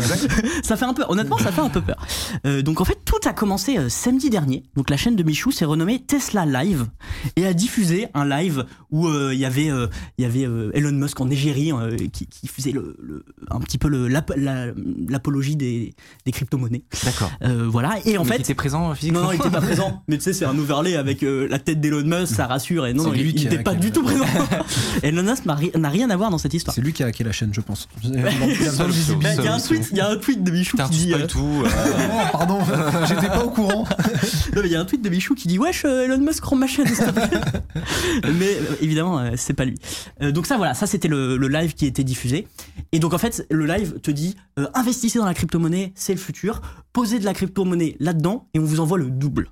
Oui. Évidemment, mais- attends, mais quelle aubaine quelle aubaine Faites tout ça maintenant Je- J'envoie de l'argent sur ton euh, compte crypto et, Et- tu me renvoies le double. Exactement. Promis juré. Promis, juré, craché. Euh, T'as pas besoin de signature, fais-moi confiance. Donc ça, c'était le deal, évidemment, où on n'en voit rien du tout. Et, euh, et, et d'après les registres blockchain, euh, via le, le piratage de Michou, alors c'est toujours compliqué parce qu'il y a peut-être d'autres piratages en cours, mais il y a eu quand même 300 000 dollars en crypto hein, de, récupérer. Donc on peut comprendre que bah, c'est rentable Ah pour, oui, quand même. pour les, les malfrats. Mais ça, je pense, c'est une bonne info parce que intuitivement, tu te dis, bon, euh, plus de peur que de mal, euh, personne va se faire avoir par ce truc. Mais en plus, c'est fourbe parce que c'est des audiences un peu jeunes et donc forcément, bah, t'as moins de vécu, tu sais moins comment ça Mais tu marche. te et tout. dirais que justement, ils ont pas forcément de carte bleue, etc. C'est vrai, c'est vrai, c'est vrai. Mais peut-être tu sais, maintenant, la jeunesse. 300K, c'est incroyable. C'est ouf. Alors, c'est pas forcément que le piratage de Michou, hein, mais en Ouais. tout cas, euh, via des échanges tu sais, de, de- sur les registres et la blockchain, on peut savoir combien il y a d'argent brassé. Et voilà, donc là, c'est 300K. La faute à qui, cette histoire? Bah On oui. a envie de savoir, la faute à qui? Euh, Donc, Michou, il, il a tweeté euh, J'ai perdu le contrôle de, de ma chaîne YouTube. Euh, il- il- en fait, il regardait le live et il était en mode bah, Spectateur. spectateur, euh, comment je fais? Dans le même temps, il y a Thinkerview qui aussi s'est fait pirater sa chaîne YouTube. Donc Thinkerview, c'est une chaîne YouTube, pareil, qui doit 1 ou 2 millions d'abonnés. Euh, même problème, euh, ils, ils ont même fait un tweet à YouTube en mode euh, On est dans la même merde que Michou Voilà. C'est fou parce que Thinkerview, il se présente comme un collectif de hackers à la base. Oui. Donc Euh, c'est vrai, surprenant. Ouais, il- un petit, alors effectivement, de culture un peu hacking Oui, dans ils ces, ont reçu les dans hackers. ces milieux-là. Euh, donc, preuve supplémentaire que euh, visiblement la technique doit être assez avancée. ouais, Et ouais. la technique est avancée et en fait elle est méga utilisée. Il y a des dizaines, peut-être même des centaines, je sais pas, mais de youtubeurs qui sont à voir. j'ai- très hâte de la connaître. Ben, par exemple, il y a Eliox qu'on a reçu dans cette émission, Oui. qui, qui, qui, qui Qui a a, subi un, un piratage à peu près du même acabit. Il y a Solari, la web télé, euh, qui, qui a, a subi ça récemment. Euh, il y a un, un monsieur qui s'appelle Mister Lev euh, 12, 12, qui fait du, du Call of. Mister Bref, V12 ouais. bah, c'est, pas. c'est un énorme Oui, oui, il a un million d'abonnés. Oui. Ouais, mais c'est juste que je regarde Là, pas je- en euh, fait, je suis déjà le chat Ouais. et je fais déjà le commentaire. MDR, comment il a dit Monsieur le V12 Merci. euh, Bref, il y a plein. Ça, et ça, c'est les Français. Il y a évidemment euh, plein, plein d'autres euh, youtubeurs euh, anglophones ou, ou partout dans le monde. Le pire, et c'est que très souvent, la chaîne est après automatiquement supprimée, mais par YouTube, pas par les attaquants. C'est qu'en fait, il y a un, li- un live qui est diffusé sur ta chaîne YouTube. Il est, il ne respecte pas les conditions de YouTube parce que voilà, on incite à inventer, à envoyer de la crypto-monnaie et tout. Et du coup, YouTube a un bot et ça te cut ta chaîne. T'imagines? Tu t'appelles Michou. Ça fait 5 ans que t'as rassemblé 7 millions d'abonnés. Puis jour au lendemain, coucou, est-ce que quelqu'un a du travail Et en fait, bon, forcément, après, ils contactent YouTube. Souvent, il y a un- une vérification humaine qui est faite. euh, donc la, la chaîne réapparaît. Mais dans la plupart des cas, Thinkerview, par exemple, quand j'ai euh, regardé avant l'émission il y a une ou deux heures, la chaîne n'était pas en- de nouveau en ligne. Ah ouais. On peut plus regarder Thinkerview en ce moment. Donc quand même, c'est un peu chiant.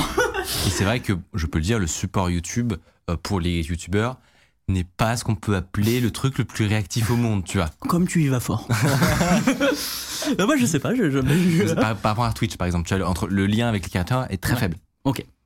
Du coup, comment ils se font avoir? À la base, la base de la base, un peu comme dans toutes les attaques, c'est du phishing. Mais c'est du phishing malin.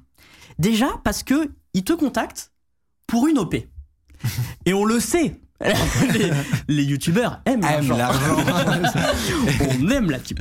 Non, en fait, là, là où ils sont malins, c'est qu'en fait, ils envoient des mails à- aux, aux mails commerciaux, aux partenaires de chaque youtubeur. Ouais. Et, euh, et en fait, ces mails-là, ils sont lus par plusieurs personnes. Michou, il y a des il y a plusieurs commerciaux. Euh, même nous, on a, on a Julie, euh, notre agent, qui lit, lit les mails pour les OP. Donc déjà, ça multiplie le nombre de gens qui lisent leurs mails. Donc, le nombre de potentiellement de gens qui vont cliquer sur un lien euh, frauduleux. Première chose. Deuxième chose, il, balance pas un lien en mode euh, allez-y, euh, télécharge mon jeu et tout machin. Ils établissent une relation de confiance. D'abord. Bonjour, Ah. euh, on est euh, relation influenceur, manager, euh, Ouais. tout ça machin. On a une OP à vous proposer. Il y a des échanges de mails et tout machin. Et à un moment, il va te dire, bah si vous voulez tester notre nouveau jeu, voici une version, la nouvelle version ou la version sans blocage, tout débridé, spécial influenceur, Ouais. ou alors euh, un jeu qui est pas sorti, ou parfois c'est packagé, donc même dans les logiciels classiques genre Zoom, euh, Ouais. des trucs comme ça. Bref, forcément, si tu cliques sur le lien, Mais là, mais tu te fais avoir à tous les coups, mec. eh ben non mais franchement avec tout ça, le- la mise en confiance, le fait qu'il y ait plusieurs personnes qui lisent des mails, donc si ça se trouve c'est pas la même personne qui a répondu et que la même personne c'est pas la Ouais, même ouais. personne qui a cliqué etc. Franchement, hein, moi je me suis mis à notre place. J'ai commencé à flipper un peu. Mais on peut se faire J'ai pensé à tous les gens qui ont accès à la, à la boîte mail euh, Bicode. J'ai fait aïe aïe aïe. J'avais vu que ça pouvait être même dans un PDF. Genre le PDF, Ouais. c'est le truc le, le plus flat, le truc où tu te dis bah Ouais. c'est un fichier imprimé, à imprimer, tu vois. Genre tu peux pas, il peut rien avoir dans un PDF. Moi je vois un point PDF, je clique, tu vois. Alors que pourtant je suis, Exactement. je fais, je fais attention. Et donc forcément, si tu cliques, ça installe un malware en, en soum soum quoi. Voilà.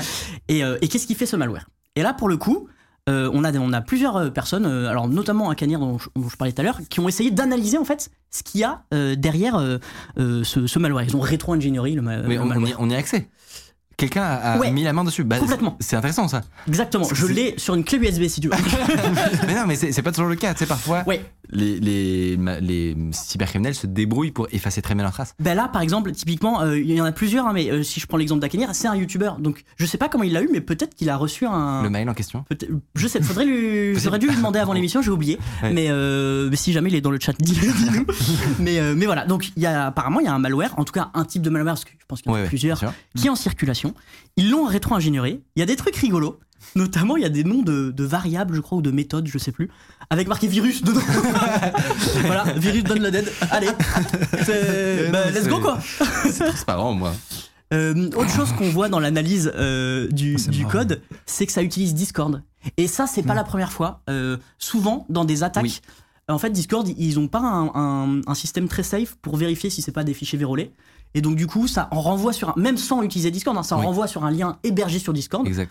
Et du coup, on peut télécharger un, un truc un peu. euh, C'est un bon vérolé. moyen de stocker du virus. On peut Honnêtement, c'est Ouais. bon- très très bon moyen. Ouais.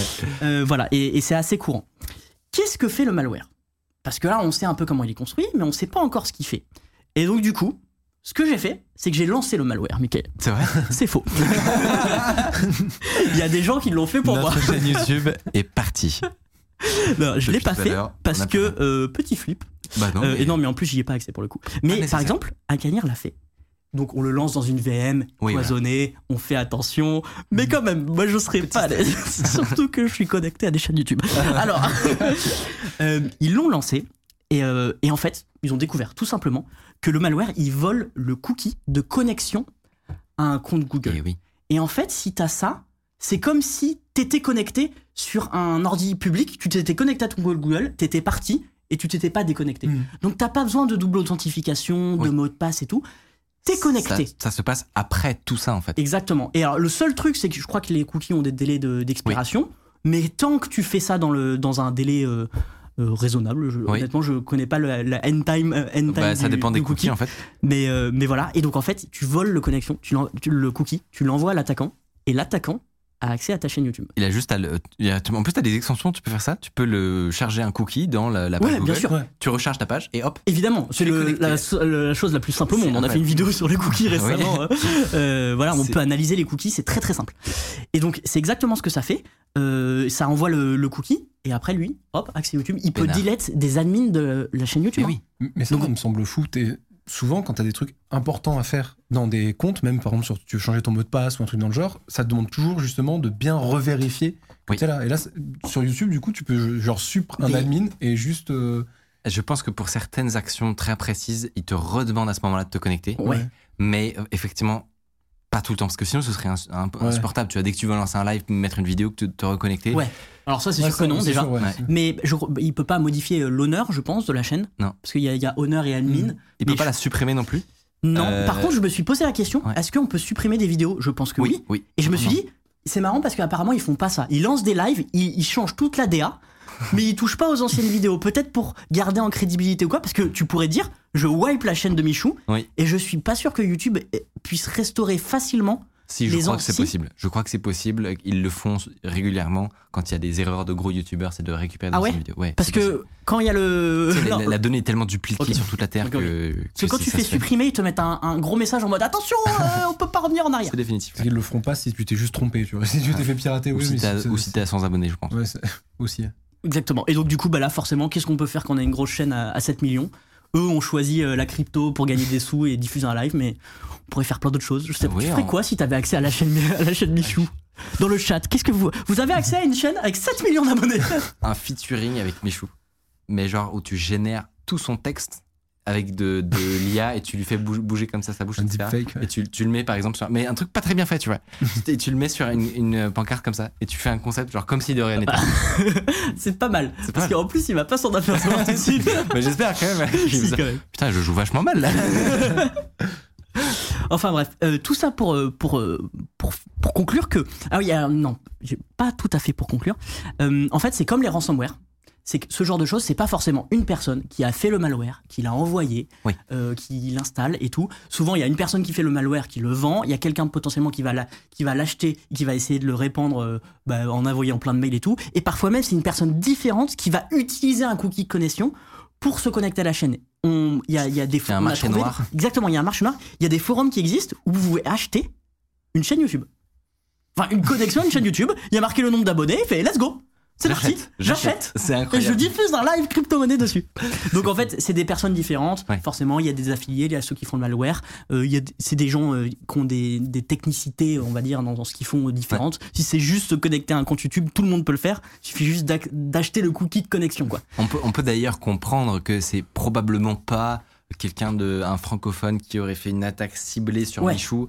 Ça, ça- ça- quand tu vois l'arnaque, ça pue le truc complètement automatisé, Ouais, fait à grande échelle. Et après, t'as Et potentiellement. heureusement en fait. Ouais. Parce que ce que pourrait faire quelqu'un avec une attaque ciblée qui posséderait la chaîne de Michou à 7 millions d'abonnés, je pense que c'est bien pire que de faire un live Elon Musk. À mon avis. Mais, mais qu'est-ce qu'il ferait du coup, à le- ton avis? à mon avis, tu pourrais augmenter drastiquement la crédibilité en, conna- en connaissant qui est Michou, qu'est-ce qu'il a l'habitude de faire, comment est-ce qu'il parle. Ouais. Tu- je pense que tu pourrais faire des, Alors que des, là, je pense- des scams très très violents. Là, là, sans doute qu'il y a quelqu'un qui. il y a sans doute quelqu'un qui a envoyé un, tous les youtubeurs euh, qui connaît Oui. francophone et tout machin. Il a, il a, il Ça a- s'automatise très bien en fait. Ouais, ouais, ouais, c'est ça. Et, euh, et du coup, bah, est-ce qu'on l'a reçu ce mail? Faudrait qu'on regarde. Ouais, on quand va même. regarder mais, euh, mais voilà comment, euh, comment ça s'est passé. Alors la faute à qui? Eh ben, en fait, c'est Michou, on le dit, c'est une grosse star euh, de YouTube et, et du web. Et ben, force, il y a potentiellement 10 personnes peut-être qui ont accès Oui. à, à ses mails, plus euh, potentiellement des potes à lui qui ont accès euh, à sa chaîne YouTube, Oh, des, commerciaux. ben, j'en sais rien, mais Oui, enfin, oui, média, oui. on, on en parlait, mais, mais même avec Hardis, il me disait voilà, ben, j'ai une assistante de prod, Bah un monteur, un, un commercial. Nous, ça peut en venir vrai, de plein d'endroits.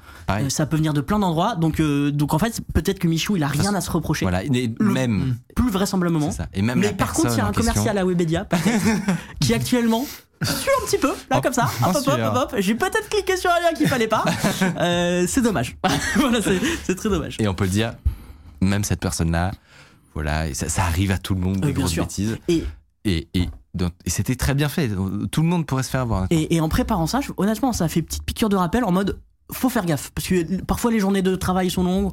Il y a un truc qui nous saoule. On lit un mail à 17 à 18h, à 19h, à je sais pas quelle heure. Un truc et, Et, euh, et ça installe un truc toi. et, et, euh, et donc euh, nous ça, ça nous met une petite euh, piqûre de rappel. Le petit bonus rigolo, c'est que potentiellement, il y a des gens chez Thinkerview qui installent des, des jeux de gaming pour des OP. Mais faudrait- Et ça, c'est un peu Faudrait drôle. essayer qu'on qu'on rentre en contact avec eux. Peut-être que eux c'est un bien. Mais c'est vrai que c'est rigolo. J'y avais pas pensé. C'est marrant. Pas en D'ailleurs, si, si vous pouvez nous dire si, si elle est enfin re- revenue la, la chaîne de Thinkerview, parce que je sais qu'ils ont contacté YouTube, donc normalement ça va revenir. Mais, euh, mais voilà. Et du coup, je- j'en profite pour remercier tous les gens qui ont fait un peu l'analyse technique. Donc ils sont plusieurs sur Twitter. Mm. Euh, je me suis principalement euh, inspiré de- du thread euh, très très bien documenté d'Akanir, mais il y en a d'autres. Euh, donc voilà. Merci à eux. Comme ça, j'ai pas eu à lancer de malware sur la, une Et ça, c'est machine cool. du boulot. Je pense que tu es merci, très content. Merci, je vous, remercie. Je vous remercie. Euh, et petite note d'ailleurs de fin de, de Kenyer, il dit que lui, s'il avait notre chaîne YouTube, il diffuserait des recettes de cuisine, genre avec trois fous qui font des crêpes. Alors, Idée random. Au hasard. euh, il a, ah, est dans le chat du coup. Oui, il fallait bah, être là, il fallait être là le 1er avril pour avoir cette référence. Voilà. Et merci beaucoup euh, à Kenya. Euh, Voilà. Euh, très stylé, franchement. euh, je, effectivement, je j'avais pas forcément pensé à ce biais-là pour euh, Bah, pareil. une chaîne YouTube. Franchement, les cookies, enfin le cookie connexion, je suis, Et- tu te dis non, pas c'est par là quoi. Ça, je, savais que c'est voilà, c'était possible. Ouais. Euh, mais le coup de vraiment se, passer, se faire passer pour une agence crédible et de faire un échange de mails avant, très très smart. Très, Ouais, très ouais, fort. franchement. euh, Ah, Le hacking social, de toute façon, de, justement, tu vas target une personne. Lui-même, euh, souvent, moi, j'avais, euh, j'étais allé à une conférence où il parlait du mail du patron qui est en vacances. Il voit que le patron Ouais. est en vacances et ils envoient un mail L'arnaque pour au dire président. Tiens, ouais, je, je- je suis en vacances, j'ai besoin d'accéder vite à ce dossier-là. Et puis, euh, ça a été foutu. Ça, c'est le pire. Euh, si, vous- si on a d'autres virus, il faut qu'on les envoie à Kenya, apparemment. Alors moi j'ai eu le Covid euh, la semaine dernière. À Kenya, tu me dis hein. Vous pouvez le je- transmettre avec plaisir. Euh, Mathieu. Ouais, dis-moi. Tu, tu, tu cherches peut-être tes mots et Non, ta non, transition je- pour, euh, Pas du tout. pour euh, la partie suivante. Je te colère un petit peu, sais. Michael. Merci pour euh, cette belle chronique, cette explication. Bah voilà. Euh, on va faire voilà, un petit point aussi demain avec euh, Julie, notre agent, euh, pour, pour un petit rappel des règles de sécurité. Julie, tu peux te, caler une, réunion avec nous euh, demain, s'il te plaît. Avec tout le monde, tout le monde. Tout le monde Oui, tout le monde. Euh, D'ailleurs, voilà, une des techniques de, pour s'en pro- protéger, c'est aussi de séparer peut-être les chaînes YouTube dans des comptes Google. Ouais, Euh, et, et les navigateurs aussi potentiellement. Pour pas avoir le même cookie de connexion sur par exemple le mail où tu gères euh, Oui, tes OP et le mail où tu es connecté à ta chaîne YouTube. Et donc, Totalement. Je pense qu'il Il y a des petites vrai, strates. Il y a des petits strates, mais ça devient un peu chiant quand même. Faut bien tout séparer. On va Tu vas poursuivre. pas aller Pardon. nettoyer tout ton. Tu sais, genre, tu, tu mets dans d'autres navigateurs. Bah si c'est dans d'autres navigateurs, c'est bon, tu vois. Ouais, Je c'est pense ça. pas qu'il va aller sur ton ordi et qu'il juste il va tout fouiller, tu vois. Ah, je suis pas sûr que ça, soit. Ou alors Je sais pas t'as- si ça se Ou lance. alors tu as une machine dédiée sur laquelle tu lances les programmes qu'on t'envoie. Je dis ça pas en rigolant. C'est-à-dire Ouais. que en machine vrai, virtuelle pour les mails. euh, ou une machine virtuelle. Voilà, ça commence à Là, ça commence à être un peu chiant au quotidien. Euh, et on va continuer cette émission avec notre petite rubrique qui s'appelle Upvote. Euh, et on va accueillir quelqu'un qui va nous parler des coulisses de la Zilan. C'est parti.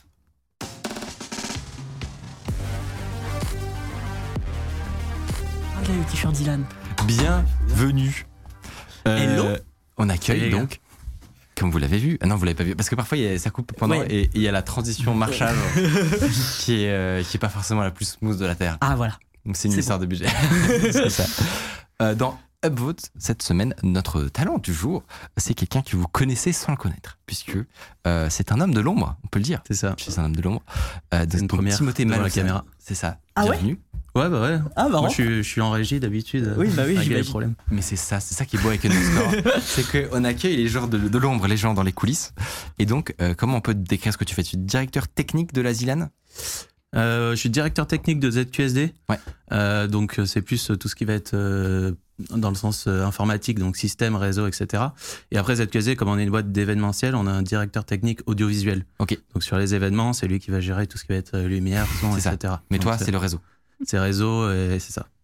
On nous dit directeur tactique des Michel parce que Ah, Michel, alors pardon. tous les techniciens de la Zilan Michel. s'appelaient des Michel. Mais donc, tu es un Michel. Je suis un Michel. Oh, on reçoit un Michel. Mais c'est rare que les gens voient un Michel. C'est très très rare. on est assez discret. Et tout le monde, tout le monde dit bonjour Michel dans le chat. Ça n'a aucun sens. Euh, alors, pour présenter un petit peu, pour ceux qui ne connaîtraient pas euh, la Zilan, c'est un événement euh, qui a été créé par Zerator, le fameux, euh, sur Twitch tous les ans, si je ne me trompe pas.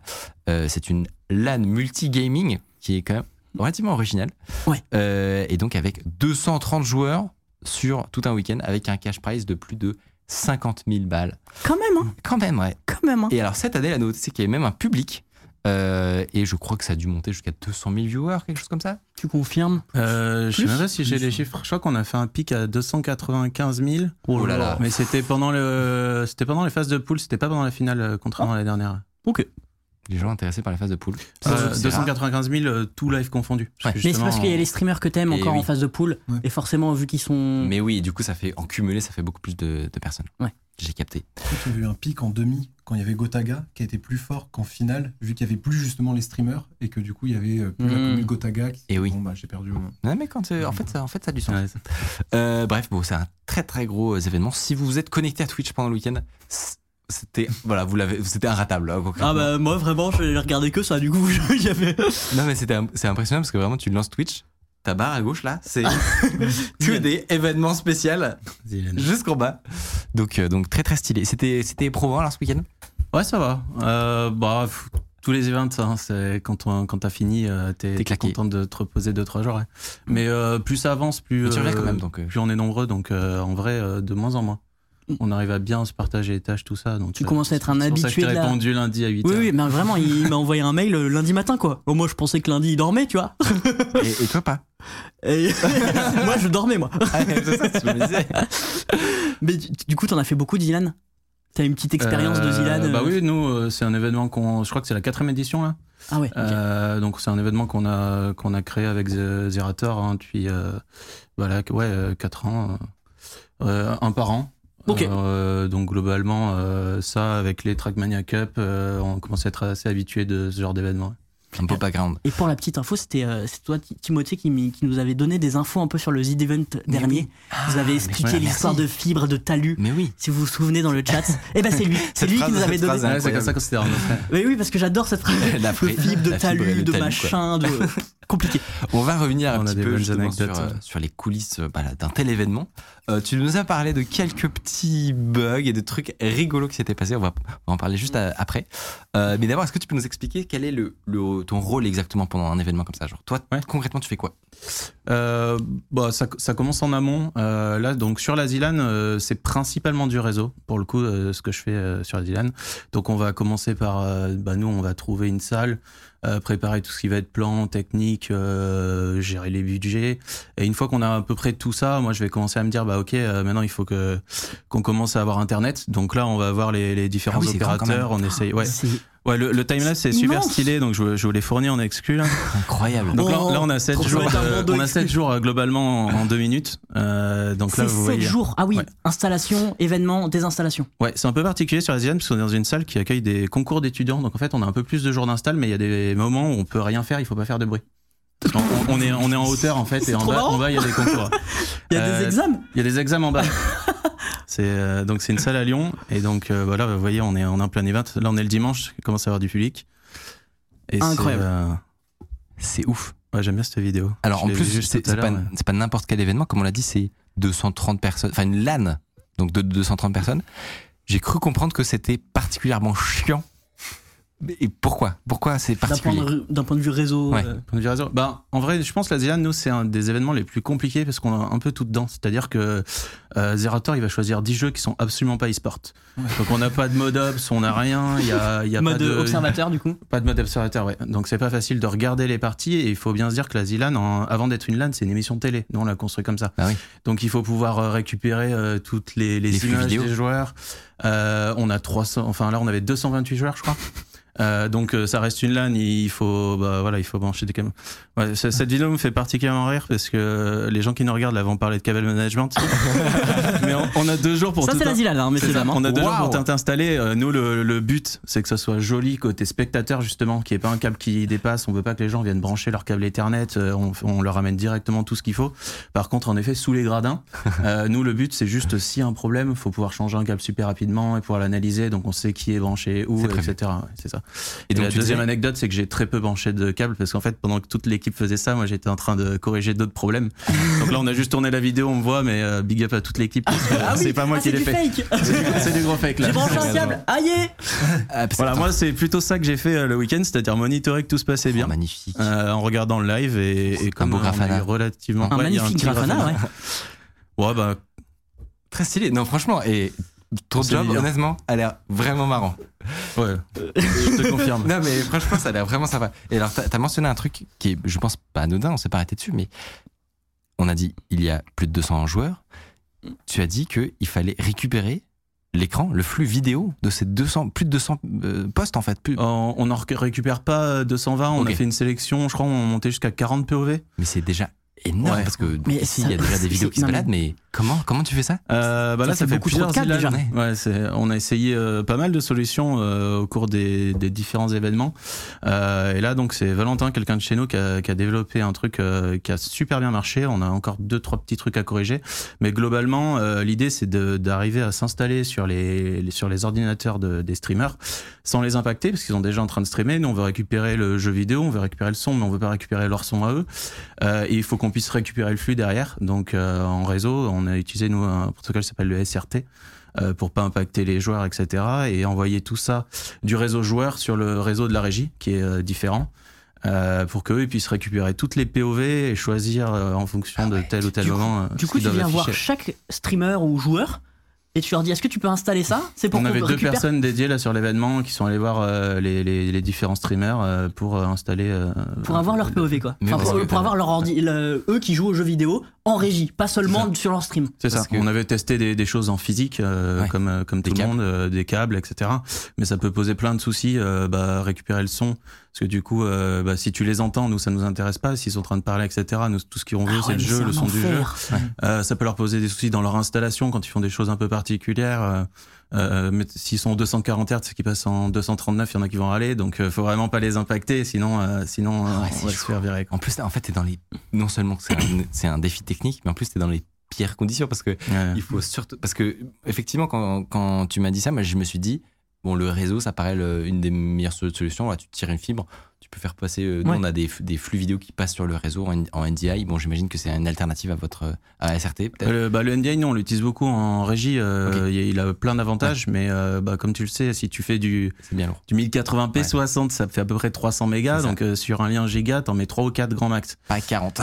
Non mais en c'est un 40. enfer parce que les streamers euh, ils streament, oui, ils jouent à exactement. un jeu vidéo, faut pas que ce- le, oui. ils soient impactés. Faut pas de lag. Faut pas ça. Parce que sinon, tu. tu Nous, on avait à peu près 120 streams sortants quand même pendant la ZLAN de tous les gens qui streamaient. Donc on est pas loin du gigabit en upload en permanence, juste des gens qui streament déjà.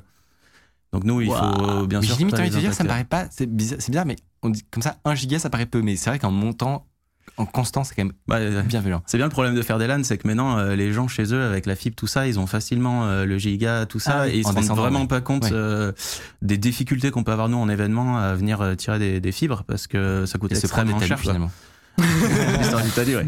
Et du coup, bah, on trouve d'autres solutions pour euh, bah, pour qu'ils aient quand même internet, que ça se passe super bien, mais euh, tout en leur cachant que je suis sûr que certains chez eux avec des fibres euh, ont plus que sur le réseau global qu'on peut avoir sur la ZLAN. Le Zilan, ouais, c'est fou. Donc le but, nous, ça reste une latence super faible en fait, parce qu'on joue aux jeux vidéo, donc le but c'est d'avoir quelque Ouais. chose de, de super stable. Et alors, est-ce que tu as des, peut-être des chiffres sur, en termes de, de, de débit de, de réseau? Tu nous disais, moi, on, on me parlait de, je sais pas, 56 terabytes sur le, qui, qui transitent sur, euh, sur le réseau. Ça c'était au total du week-end, je crois. Ils ont Mais, vu ça sur euh, une vidéo, je crois le chat ouais, a vu ça sur, sur un, la- un asset, ouais. sur le une sur une info des vidéos de monitoring. ouais. Euh, après, euh, en vrai, c'est une métrique qu'on a essayé de travailler sur le sur le graphe. Je suis vraiment pas sûr qu'elle soit bonne pour Ok. le coup. Euh, on est on a fait un pic à 4 gigabits seconde. Donc après, euh, globalement, si tu prends sur trois jours tous les gens qui téléchargent, etc., je pense qu'on n'est pas loin de la vérité, mais euh, je j'ai pas le, le chiffre exact. Et est-ce que vous avez eu des, Ouais, des, voilà, des ça, petits la- soucis, la- des, un Michel ça. qui marche sur un Switch, euh, un Michel qui fait chez ou un joueur d'ailleurs qui, qui Euh, déconnecte ouais, ouais, toute a- la LAN comme ça là. Talus, donc. on reste sur le talus. de, plein de trucs. Cette année, en vrai, ça a été Ça s'est bien passé, Ça ouais. assez bien passé. Euh, on a eu des petits soucis. On a eu un switch qui a été euh, qui a été déconnecté à un moment donné parce que je crois qu'ils se sont pris les pieds dedans en sortant les poubelles. si Ah donc ça, ça arrive vraiment ça c'est un agent, c'est un agent de sécu qui est passé euh, genre sous les gradins parce que nous c'est un endroit qui est pas accessible aux joueurs donc forcément euh, il y a- c'est pas gaffé etc et ils sont pris les pieds dedans euh, pendant la LAN. C'était c'est tombé vraiment parfaitement entre deux jeux etc donc euh, aucune coupure. Euh, après nous pendant l'installation on a on a aussi fait des des Des dingueries Des, des dingueries, ouais. euh, parce que faut savoir que sur tous nos événements, euh, on installe. euh, ouais, franchement, on a deux trois jours pour installer. D'abord, on va commencer à vérifier qu'on a bien Internet. On fait le cœur de réseau, Mm. on fait les switches de distrib, on tire les fibres. Après, on va installer les switches player, d'où nous ce qu'on appelle donc euh, directement connectés au jar. Après, il faut euh, bah, tirer les 250 câbles vu qu'on leur amène chacun. euh, Waouh. ça, ça, c'est assez long. Euh, et du coup, euh, bah, Wow. quand on arrive là, il y a des. Ouais, ça, c'est une fibre de 300 mètres. Mais celle-là, j'ai décidé que je l'installerai jamais parce que je veux pas la ranger. Donc, elle est uniquement là en termes de backup. Ça fait 80 qu'elle a jamais été utilisée. Tu sais même pas Elle si elle trop fonctionne longue. en fait. Si, si, bah, j'espère bien quand même. Une fois que ça l'a coûté, cette merde. Ouais. Et du coup, ben. Donc c'est c'est assez court en termes de, de temps d'install et c'est vrai que euh, là nous on avait on a des switches de toutes les marques on est un peu team récup Ouais. Euh, donc on a parce qu'il en faut énormément on en a plus d'une presque une centaine quoi Euh, et on- ça nous est arrivé sur des événements de désactiver ce qu'on appelle le spanning tree sur certains switch Ok. euh, et là. Moi alors, le spanning tree, je vais vous expliquer, c'est très simple, c'est pour euh, éviter quand tu mets euh, plein de switches les uns sur les autres que tu fasses des boucles réseau, parce que ça casse tout. Ah. Et là, on en avait un qui était encore désactivé. Il s'avère que pendant le branchement, là, justement, quand on est sous les gradins, euh, bah, on a branché un câble deux fois sur un même switch.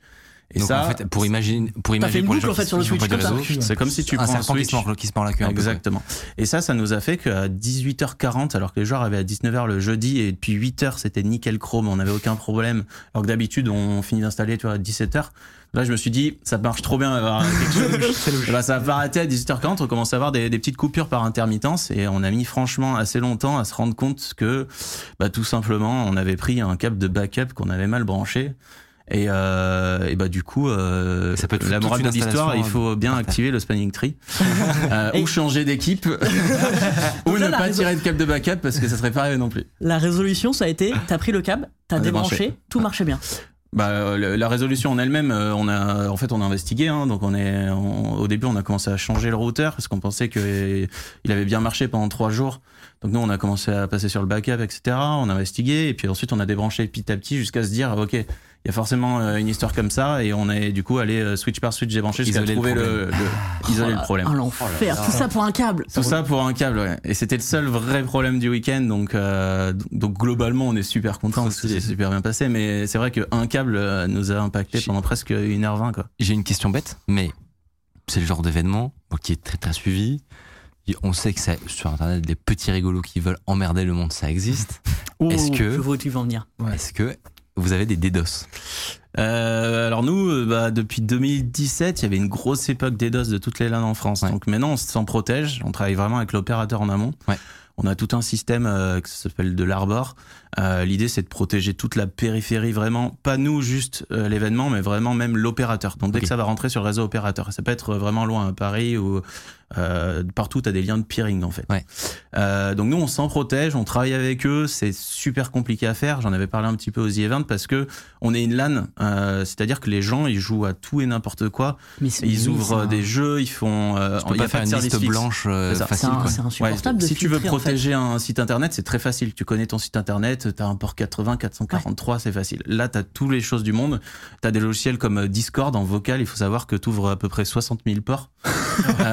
Euh, donc, Oui, c'est-à-dire tous les streamers utilisent Voilà. Discord. Tu Exactement. peux pas leur dire non, nous, non, euh, utilisez ouais. pas Discord. Et donc c'est super compliqué. On fait euh, donc nous on travaille en amont avec la liste de tous les jeux. On essaye de faire des whitelists, etc. Euh, tout ça pour dire que cette année on n'a pas été euh, du tout attaqué. Donc on était presque côté technique déçu. T'as l'impression que, que t'as travaillé dans le vent. à la fin. Putain, un effort, les gars. Mais en même temps non. Ta commu, elle est trop bienveillante. T'es toujours super content parce que quand ça arrive, euh, tu peux essayer d'y répondre. euh, du mieux possible. Le but, nous, c'est de pas couper l'événement, euh, bah, parce que quand t'as plus de réseau, t'as plus rien sur une ZLAN et tout impacte euh, le- l'événement, quoi. Donc, on, t'as forcément des services qui justement vont être coupés, etc. Donc, on est toujours content de pas être DDoS. Mais oui, d'un point de vue un petit peu technique, t'es toujours, tu te dis, ah, si quelqu'un avait pu faire un petit test, on sait jamais. Dans le Ouais, chat, Non, ça le faites pas, le faites pas. hein. c'est un challenge que tu nous proposes. Ils sont tous en train de se chauffer là. C'est- Non, non, non, bah après. Vous avez mal compris le message. Il faut savoir que nous, on a, comme je vous dis, on a configuré pendant des années avec euh, l'opérateur. Hein. C'est pas le premier événement, et maintenant il y a d'autres événements en France qui prennent notre config aussi. Euh, et nous, on s'est auto DDoS. On a fait beaucoup Ouais. de tests. On a pris, euh, on a pris tous les. DDoS existants sur le marché, notamment pour euh, tous les toutes les personnes qui n'y connaissent pas grand chose, mais Ouais. ils iraient juste chercher euh, quelque chose de simple. Euh, et on arrive à se protéger de toutes ces choses basiques maintenant. Trop stylé. Donc, euh, ouais, ça C'est c'était des, des bons moments. auto-DDoS. Quand tu signes des messages avec l'opérateur qui t'autorise à les DDoS sur certaines Ah, putain, périodes, machin, sur une excellent. certains trucs, euh, c'était bien. Là, je m'amusais. Là, là, il y avait un truc. On en parlait, ton métier incroyable. Et le pire, c'est que c'est que une partie de ce que tu fais, puisque euh, les gens ne savent peut-être pas, mais tu t'occupes donc de toute l'infra réseau. Et également, c'est toi qui code le jeu euh, à la con. Bah, c'est le nom, quoi. Euh, alors cette année, je- si j'ai bien suivi, c'était un Motus-like. Euh, C'est ça, ouais. voilà. Le Zutum, on l'a appelé. Motus Euh, l'envers, du coup. ouais. C'est ça. Zutum. bah, en fait, il y a le, c'est Motus à l'envers et euh, il y a un site qui existe. Ça bosse, hein. C'est Il y a à plusieurs, l'édito, ça bosse. il y a plusieurs, euh, bah, c'est ça, c'est Zerator qui a dû trouver le, Oui, sans doute. qui a dû trouver le mot. Euh, Donc c'est toi qui l'as codé. Ouais, c'est moi qui l'ai codé. Parce qu'en fait, on, ça fait plusieurs années qu'on fait des épreuves scolaires. Donc en fait, j'avais codé euh, la dictée à l'époque pour la première Zilan à l'urgence. C'est quoi ton taf? Je code des dictées. Bah, c'est pas si simple que ça parce qu'en vrai, la, la dictée était peut-être un des plus durs parce que déjà, t'as 200 personnes qui doivent avoir une dictée et tu dois avoir une correction automatique. Donc, c'est, t'as de la sémantique, Ouais, non, c'est etc. C'est, plus dur que le. Après, on a fait le calcul mental, c'était plus. Plus simple pour le coup. Et en plus, on est euh, bah, une émission, donc en temps réel, tu as envie d'avoir les scores de, de là, ce que font toutes Ouais. les équipes. Ouais. Donc, tu as serveur, client, etc. Et pourquoi est-ce qu'on s'embête à coder quelque chose et pas faire un site internet, etc. Parce qu'on a fait aussi un site de training, c'est Ouais. pour la éviter toute triche. Ok. En fait, un logiciel qu'on leur donne au dernier moment. Euh, qui évite tout ce que tu peux avoir en JavaScript, etc. pour tricher super facilement euh, si on Ah ouais. utilisait des sites classiques. Quoi. Ah ouais. Donc à la base, c'est pour ça qu'on a utilisé ce qu'on le code. Et pour la petite histoire, euh, moi je code en AutoHit, ce que absolument personne ne connaît. C'est vrai. Mais J'ai appris ça depuis des années, C'est un langage de script. mais- Ouais. Mais c'est. Ça, voilà. c'est. Ça c'est de l'AutoHit. Euh, Personne ne connaît, c'est normal. Euh, mais c'est un langage, tu peux tout faire avec. Alors, Euh, je sais que dans le chat, il y en a qui vont connaître. Alors, il y, a- il y a des mais non Et si, si, je te jure. Euh, le, bah, le gros avantage, c'est que je le connais sur le bout des doigts, donc je peux coder avec un bloc-notes et souvent, c'est un peu short à, à, à timer. Ouais. Euh, le gros désavantage de ce langage, c'est que en fait, il a été beaucoup utilisé pour faire des bots et des virus. Ouais. Ce qui fait qu'aujourd'hui, les antivirus s'embêtent pas beaucoup et souvent le mettent direct, n'importe quel script Ah, le met directement en, Génial. Pratique. Pratique donc pas pour très pratique. mais, euh, mais pour tout ce qui est scripting, etc., euh, bah, c'est un langage qui est super. Mais, Mais surtout que tu, mais- tu fais du réseau, du temps réel. C'est juste, c'est pas juste un petit, un petit jeu à la con. Ah non, mais il y a- il y, a tout. Tu, euh, là, on avait des WebSockets euh, jusqu'au serveur. Bon, le serveur est pas en AutoHit euh, pour le coup. Euh, parce que bah, mais toute l'interaction, euh, le protocole, etc. Big up à Alex pour le serveur parce que ça, ça fait quelques années qu'il nous le, qu'il nous le dev et ça marche nickel. Et surtout que bah, 200 joueurs avec les WebSockets en permanence pour Ah les ouais. scores, etc. Ça commence à faire des, de Bah, la de petite fou. charge. ouais. Ah, mais une- pour moi, c'est c'est de l'art. Bah, franchement, oui. Ouais, Il faut savoir qu'on le code à les 90% avant l'événement. On essaie de faire le plus tôt possible. Mais après, moi, c'est c'est super dur de faire des tests de charge. Euh, Ah oui, donc, donc ça, tu- en fait, on le fait souvent. Euh, que les premiers jours de Zilan, en fait, on fait des tests techniques avec les joueurs. Donc, en fait, on leur fait lancer le logiciel, on fait Ah tout ouais. tester. Il y a souvent des bugs. Et puis, on fait. euh, Là, on, par exemple, euh, pendant la prod, on était en version 1.5. On a démarré la version 1.1. Ah, donc, il y fait il en a eu- entre- il y en a eu 4 que j'ai je leur- que j'ai corrigé. En une journée. Et notamment une, parce qu'à la à la base, il était beaucoup plus beau, il y avait des vidéos, etc. Mais en fait, il y a des gens qui étaient sur Windows 7 et ça passait pas, donc euh, j'ai pas pris de risque, j'ai tout rollback Oh, sur des, images.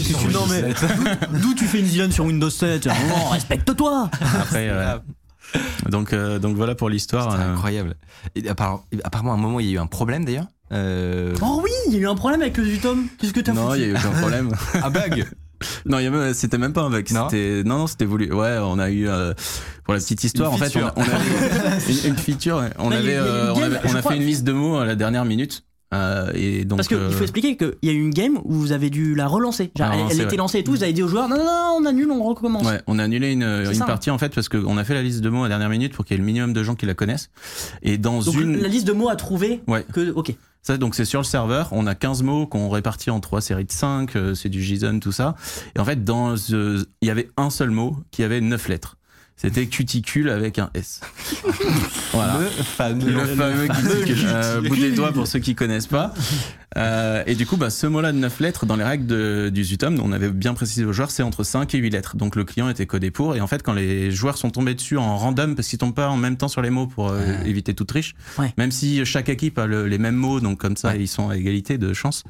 Et du coup, au moment où en random ils sont tombés dessus, euh, bah, ça, le client était bloqué. Donc là, on est obligé d'arrêter. On a changé de série parce que euh, des gens qui avaient déjà fait un ou deux mots avec quatre ou cinq tentatives, ils les auraient réussi en une tentative. Donc on est passé. Heureusement, on avait prévu un peu de euh, série de backup. Eh, mais en plus, pour t'en apercevoir. lettre. Et on a mis un S. Et donc en fait, t'as vu des, des mains se lever en mode des eh, ça marche lever. pas. Et vu que c'est Et pas, pas tous en même temps. Ah ouais, Et pas en même temps, donc au début, on, la Zilan, toujours, euh, il y a toujours un ou deux personnes qui peuvent avoir des problèmes sur n'importe quel jeu. Ouais. Quand il y en a pas beaucoup, ben ça arrive, ça peut être sur leur machine personnelle, etc. Donc, euh, et là, quand tu vois plusieurs mains se lever, etc., on a mis à peu près une minute 20 du coup à dire euh, on cut et on recommence. Mais alors c'est toi qui as laissé passer euh, cuticule Bah moi j'ai laissé passer parce que je trouvais ce mot trop mignon.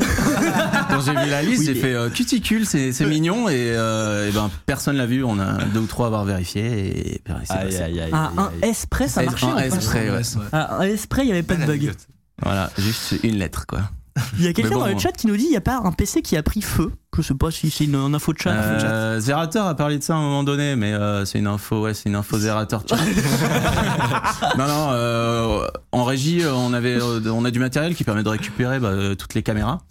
Euh, Ah oui. qu'on utilise euh, chaque- enfin tout le temps comme euh, toutes les prods que ce soit même en télé ou en e-sport on a pratiquement tous le même matériel Euh, et là euh, par intermittence il se mettait à plus répondre au contrôle Donc c'est un peu chiant parce que si tu peux rester bloqué sur une caméra, donc c'est un peu différent de vous, il y a une caméra vide. Mais... Oui. Tout le monde a ses problèmes. On a tous des petits problèmes. voilà. Et euh, du coup, on l'a changé, on a analysé, euh, et le problème revenait. Donc euh, là, encore aujourd'hui, je sais pas exactement ce qui s'est passé. Mais après, nous, on a un peu un leitmotiv en régie, un peu comme vous d'ailleurs, on automatise un maximum de choses euh, pour qu'il y ait le moins d'erreurs humaines possible. Euh, et je pense que tout simplement, il y avait peut-être trop de choses qui essayaient de lui parler et de le contrôler, et il y avait forcément quelque chose qui se passait qui le faisait bugger et reset. Donc euh, voilà, c'est heureusement on avait un backup, mais euh, mais du coup euh, il a pas cramé. Après euh, Techniquement, il a pas la, la régie avait chaud quoi. Il n'y a pas eu d'extincteur utilisé. Voilà. Ouais, y a- y a- y a- on a déjà fait des events il y a très longtemps où euh, ouais pour le coup on avait vraiment chaud, on a ramené des ventilateurs pour les PC etc. C'est déjà arrivé. Mais euh, mais non, on est beaucoup plus pro donc. Moi, j'ai, moi, j'ai déjà vu ça dans des data centers. arrivé. Donc après, bon, voilà. Ramener des Question. ventilateurs parce qu'il faisait trop chaud. Alors, Autre, autre question, est-ce qu'il y a des gens qui jouent sur Linux? Euh, bah, pas sur, la- sur les ILAN, tu peux pas. Parce que t'as vraiment des jeux. Euh, bah, t'as du, t'as du Steam, t'as du Microsoft, t'as du Ouais. Ubisoft. Euh, Il y a plein de jeux qui, qui passeraient pas sur, euh, sur. Windows. C'est une question que j'ai vue dans le chat qui me paraissait intéressante. Ouais. Euh, pour fêter ta venue, parce que nous sommes très honorés que, que tu viennes, il y a Nicolas qui est venu avec avec vous une petite surprise. mais Ouais. non, mais au premier degré, c'est c'est vraiment rare d'avoir des comme ça des coulisses et des ouais, trucs, des, petits des profils exclus. comme ça. Mais euh, oui, C'est ça, ça- Euh, ça, c'est- tombait bien. ouais. c'est pour ça qu'on a fait- qu'on fait cette émission aussi d'ailleurs. Et donc Nicolas, on, on a une petite carto peut-être. Ouais, alors c'est, on, on va dire c'est la cartographie anniversaire, puisque quand, je sais pas si on l'avait dit, mais euh, ça fait un an pile, euh, grosso modo, que la première, la première fois que je suis venu. Oui. Et c'était aussi pour une ZLAN, et, euh, et donc du coup, euh, forcément. Et donc, t'as fait la carto de la Zilan Forcément, évidemment, moi, je, je suis Oh obligé. là. Ah, elle, est, elle Et, est pas euh, mal. Elle est différente un peu de l'année dernière. Elle est moins euh, compacte. C'est ça, Elle est quand exactement. même plus étirée. Exactement, c'est la première chose qui m'a sauté aux yeux. Euh, alors, euh, alors, Bon, quand même, il y a l'œil du cyclope. Ah, Exclusivité pour Deuxième elle a exclu été, euh, de cette. Elle a été sortie de nulle part, celle-là encore, j'ai attendu, euh, j'ai attendu de la montrer ici. Et donc, du coup, comment on la lit? Alors, pour ceux qui, euh, qui découvrent ça, c'est cette cartographie. En fait, si on zoome, vous allez voir, c'est des points reliés les uns entre les autres. Et en fait, chaque point représente un compte Twitch. Et euh, donc, euh, plus le point est gros et plus le point a de viewers. Donc, c'est les streamers qu'on voit en gros. Et les points tout petits, ce sont euh, les, view- euh, ce sont, Spectateurs, ouais. les viewers. Donc, c'est-à-dire que si vous avez regardé Twitch ce week-end, vous êtes ici, vous êtes un des petits points, donc euh, un des, des petites traces euh, blanches je, que vous je avez là. coupable, J'y suis. J'y étais. J'y fus. J'étais là. Et, euh, et en fait, ce que j'ai vu dans cette cartographie, comparé à la Zilan de l'année dernière, c'est que euh, c'est beaucoup moins, euh, on va dire, concentré autour de Zerator et que l'événement, en fait, il est, euh, il s'est un peu plus partagé entre les streams que l'édition d'avant. L'édition d'avant, on, on retrouvait les streamers, mais c'était vraiment collé à Zera. Là où maintenant, euh, c'est. euh, Il y a de la concurrence sur son plus- propre événement. en fait, ça a été, les gens ont plutôt suivi euh, différents euh, streamers euh, en même temps, mais il y a quand même Zerator qui est au milieu. Ouais, au centre, quand même, euh, Et il est entouré même. Alors là, ce que vous voyez, les petites traces blanches. Il est quand même gros. hein. Alors là, ce que vous voyez, toutes les petites traces blanches, ce sont des pseudos qui sont tellement collés les uns aux autres, c'est tellement dense que du coup, le, le pseudo est écrit en blanc. Donc ça fait cette espèce de Ah nuage oui, là. d'accord, ok. Donc euh, on veut- Ouais, après, moi, moi ça, me, ça me choque pas du tout. C'est un peu l'essence de l'événement. Euh. Zerator, on, c'est un- comme il dit, c'est un peu le tour de contrôle. On essaye de suivre Ouais. l'émission, etc. Mais euh, quand t'as autant de personnes qui jouent, euh, les, les gens ont envie de voir euh, des fois les, les Mm. POV de leurs streamers, etc. Et D'ailleurs, c'est, c'est même ça fait voulu partie du et truc, ça, ça fait vraiment partie du truc. Donc ça Go- m'étonne pas du tout. ouais. Gotaga et Kamel sont assez gros. Hein. Si, Ouais. si- si on regarde. euh, Bah, comme moi, quand j'ai lancé la Zilan, je savais pas. En fait, il m'a fallu genre une demi-heure pour me dire bon alors comment je la regarde? Est-ce que je vais sur le stream? Parce que j'avais envie de, voir- euh, de regarder Étoile, j'avais envie de regarder Gotaga, Ouais. j'ai envie d'être sur le stream principal de Zero en même temps. Sauf que si tu mets les trois, bah c'est impossible. tu vois, tu, Bien sûr. tu t'arrêter. Et donc du coup, c'est vrai que en fait, t'as tendance à pas mal switcher. Même j'ai Ouais. pas mal regardé Ponce aussi et Ponce, en fait, pendant les pauses, euh, pendant les pauses entre les jeux, bah Ponce lui, il avait son stream d'allumé et il débriefait. Donc tu vois, tu faisais Ouais. fa- facilement la bascule. Et, aussi et tu peux le voir ça? Ça, tu peux le voir. Alors, euh, il faudrait euh, du coup filtrer la cartographie Ouais. pour euh, ne garder que la Zilan, qu'elle soit plus propre, on va dire. Ouais. Mais ça, c'est des phénomènes que tu peux voir. Bah, D'ailleurs, en fait, tu vois toutes les petites, euh, tous les petits, euh, en fait, les petites lignes blanches que tu as entre des streamers Oui. et euh, Zerator. Ce sont des, des petits- gens C'est des sont- petits tunnels. C'est ça, bah, ce sont des gens qui se vont entre les deux là. Tu vois la, la ligne entre Ponce et Zerator, bah, ce sont des gens qui justement Ah oui. switchaient entre les deux. Ah, Ils sont entre les deux. C'est des Pareil pour Samuel Etienne. Mmh. Regarde, t'en as une autre pour Samuel Etienne et t'en as euh, tout ça. Gros joueur Zilan, hein. Samuel Etienne. En fait, ce qui est marrant, c'est que là, c'est une cartographie de Twitch pendant la Zilan. Et c'est pour ça que souvent on m'a demandé, parce qu'on m'a demandé aussi pour la Pixel War, on dit Ah, il y a OTP, OTP LOL, Ouais. mais ils n'ont pas participé à la Pixel War. Mais je dis Ouais, non, c'est qu'il y avait un événement, ils ont streamé pendant ce temps-là, mais c'est Twitch pendant la Zilan. Je Ouais, ouais. que c'est plus intéressant parce que euh, tu vois l'impact de l'événement sur la plateforme en entier. Alors que si tu regardes que euh, l'événement, bah, tu vas pas être trop Mais surpris, c'est tu vrai vas voir que les streamers et euh, Il y avait des streams aussi euh, pour la soirée présidentielle en même temps que la Zilan, donc en fait ça. ils doivent apparaître également. Samuel Euh, Il y, a- il y a Etienne. des gens dans le chat qui. Ouais, voilà, Hugo. Décrypte. Hugo En Décrypte. Jean Massier, ils sont en rose en fait. C'est tout ce que vous voyez un peu en rose ici. Euh, donc euh, en fait, Ouais, on voit qu'ils ont la même couleur, mais ils sont pas mis au même endroit. C'est-à-dire que l'algorithme qui euh, détecte les communautés A compris que c'était un autre délire. a quoi. compris qu'ils étaient ensemble, même qu'ils n'étaient pas forcément spatialisés Ouais. les uns avec les autres. Pas la même ambiance. Autre ambiance. En fait, il a regardé les chats. Bizarre l'ambiance. Pas pareil. C'est Et- intéressant. Nous, on se posait aussi la question de savoir à quel point, tu vois, le- l'élection, euh, et puis euh, sur la chaîne Mm. d'OTP aussi pour les, les finales, euh, je crois que c'était les. Dire La des bêtises. LEC, ouais. Euh, Ouais. À quel point ça pouvait impacter, tu vois, le, le nombre de viewers, Ouais. tout ça, et s'ils font des allers-retours ou s'ils sont pas du tout intéressés, et là, là, tu vois vachement le- un peu les interactions. C'est fou. Et je trouve ce qui est intéressant aussi avec cette cartographie-là, c'est qu'elle montre que le Twitch français en un an, c'est déjà pas mal aussi diversifié. Parce que toute la partie qui est à gauche, du coup, c'est toute la partie qui est pas vraiment concernée par la ZLAN. Donc Ouais. ce sont les gens, alors on voit les jeux, par exemple, en bas, t'as Fortnite, au-dessus, t'as t'as Warzone, etc. Donc Twitch continue à, À exister, à vivre, même quand il y a des gros, gros, gros événements. C'est ça, et avant, c'était déjà le cas, mais c'était plus restreint. Et là, aujourd'hui, par exemple, on voit, il y a Amine qui est en énorme, parce qu'il a fait un live avec Inoxtag et Michou, justement. Et du coup, en fait, il ressort, il ressort beaucoup. Il y a même euh, JL Amaru ici. Et en fait, ça montre aussi que. Inoxag et Michou qui doivent être sur YouTube, du coup ils sont pas sur la carto, c'est ça? Bah, en fait, ils étaient je crois qu'il live chez sur- Amine, vraiment. Ah, ils, en- non, ils en étaient chez physique. Ami, pardon. Ok, ok. Donc, euh, mais oui, sinon, ça se après avoir les clips et de Webedia et.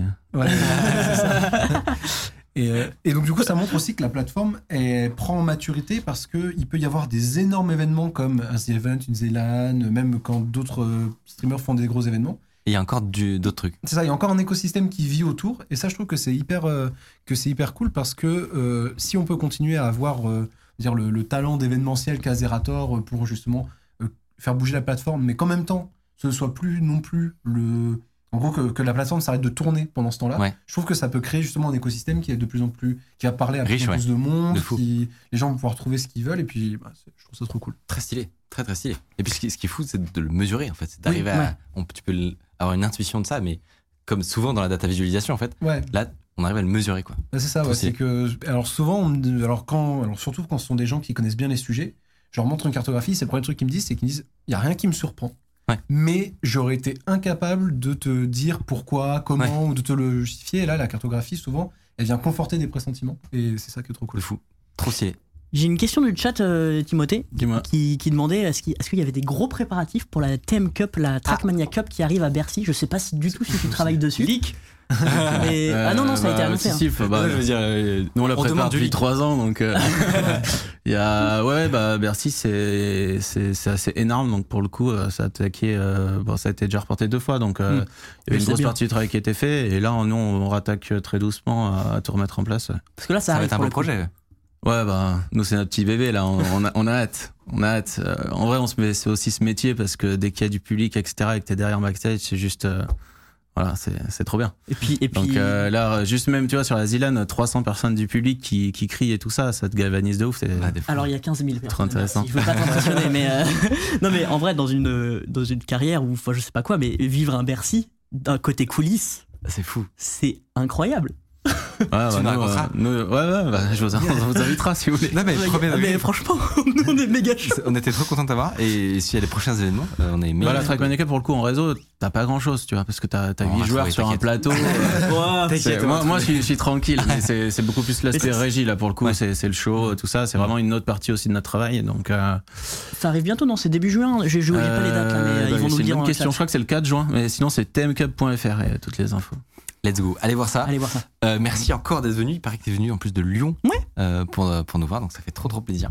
Et on te retrouve dans les coulisses de- des autres événements à venir. Euh, Tous les gros événements. tous les de- gros événements, Il y a Zerator, il y a cet homme derrière. Ça c'est beau. Euh, Ah, et, bon, on, on, est, on est nombreux, hein, Michel. hein. Oui. Beaucoup de Michel. Euh, et on arrive doucement euh, à la fin de, de cette émission finalement. Tu déconnes. Mais oui. non mais et alors premier degré, c'est adoré. Il y avait plein de sujets. Ouais, mais euh, j'ai pas vu le temps passer. Il est Je me 20h37, d'accord. Non, non, mais c'était, c'était vraiment passionnant. Euh, avant de partir, attendez, parce que je vous retiens, il faut absolument penser à follow cette chaîne Twitch. Si Ah oui, vous hein. avez apprécié cette émission, bah, Ah oui, hein. bah oui, il faut cliquer sur le petit bouton. Parce qu'après, moi, je me fais engueuler parce que les gens, ils s'abonnent pas. Non, c'est pas vrai, c'est pas vrai, c'est pas vrai. Je vais me Les faire. gens vont croire des trucs après. T'es payé au follow. Voilà, je fais. Le Alors de, non, je sais le pas salaire de. Mathieu est uni- uniquement Et indexé. Indexé sur Il est follow. indexé sur le cours du follow. Donc, euh, se désabonnent tous. C'est évidemment faux. merci énormément euh, à vous trois. Est-ce qu'on peut te retrouver, Nicolas? Alors maintenant sur Twitch, c'est euh, C'est j'ai la lancé petite ma nouveauté. chaîne, euh, C'est vrai que t'as lancé ta chaîne Twitch, Eh ouais, toi. c'est tout, c'est neuf. Donc euh, Datalgo, comme Data Algo, et on mélange les A. Donc euh, alors ça, ça s'adresse à un public particulier, on va dire pour l'instant, parce que il arrive qu'on passe Faut des samedis Michel soirs. Bah, il arrive qu'on passe des samedis soirs à coder du Python pendant 6 heures. Ah. Donc euh, des fois c'est l'ambiance un peu particulière, mais même euh, je fais des Moi, je vais regarder cartographies. Trackmania. On fait des cartographies, je montre un peu comment ça marche. euh, je, on parle de même d'actualité des fois quand il y a des sujets. Par exemple, il y a une cartographie qui a été publiée dans le journal Le Monde euh, récemment. Et euh, donc du coup, on représente. Et euh, je suis passé en mode Samuel Etienne, j'ai pris le journal, petite caméra, et puis Oh. euh, on, on a lu un peu l'article et tout, donc c'était cool. Et euh, donc du coup, si ça vous intéresse, que vous voulez aller au bout de la data, Allez-y à fond. C'est sur ton Twitch. c'est ça. Qui Twitch. passe dans le chat en plus. Pff, les modérateurs sont incroyables. Où est-ce qu'on te, on peut te suivre sur, sur Twitter peut-être? Euh, sur Twitter, mais moi je vais retourner dans ma grotte. Hein. de, de- de Pas tec- d'attente. de techniciens et Michel.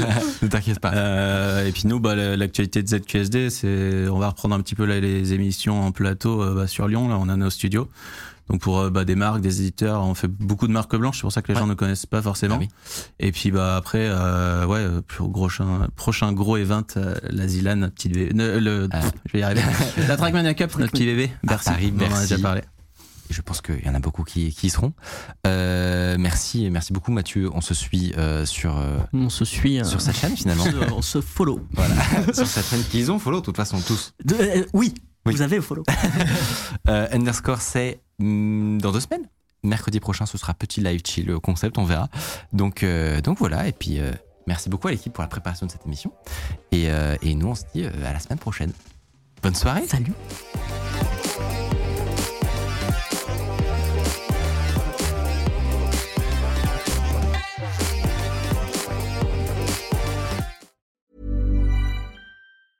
Hey, it's Danny Pellegrino from Everything Iconic. Ready to upgrade your style game without blowing your budget? Check out Quince. They've got all the good stuff shirts and polos, activewear, and fine leather goods, all at 50 to 80% less than other high end brands. And the best part? They're all about safe, ethical, and responsible manufacturing. Get that luxury vibe without the luxury price tag. Hit up quince.com slash upgrade for free shipping and 365 day returns on your next order. That's quince.com slash upgrade.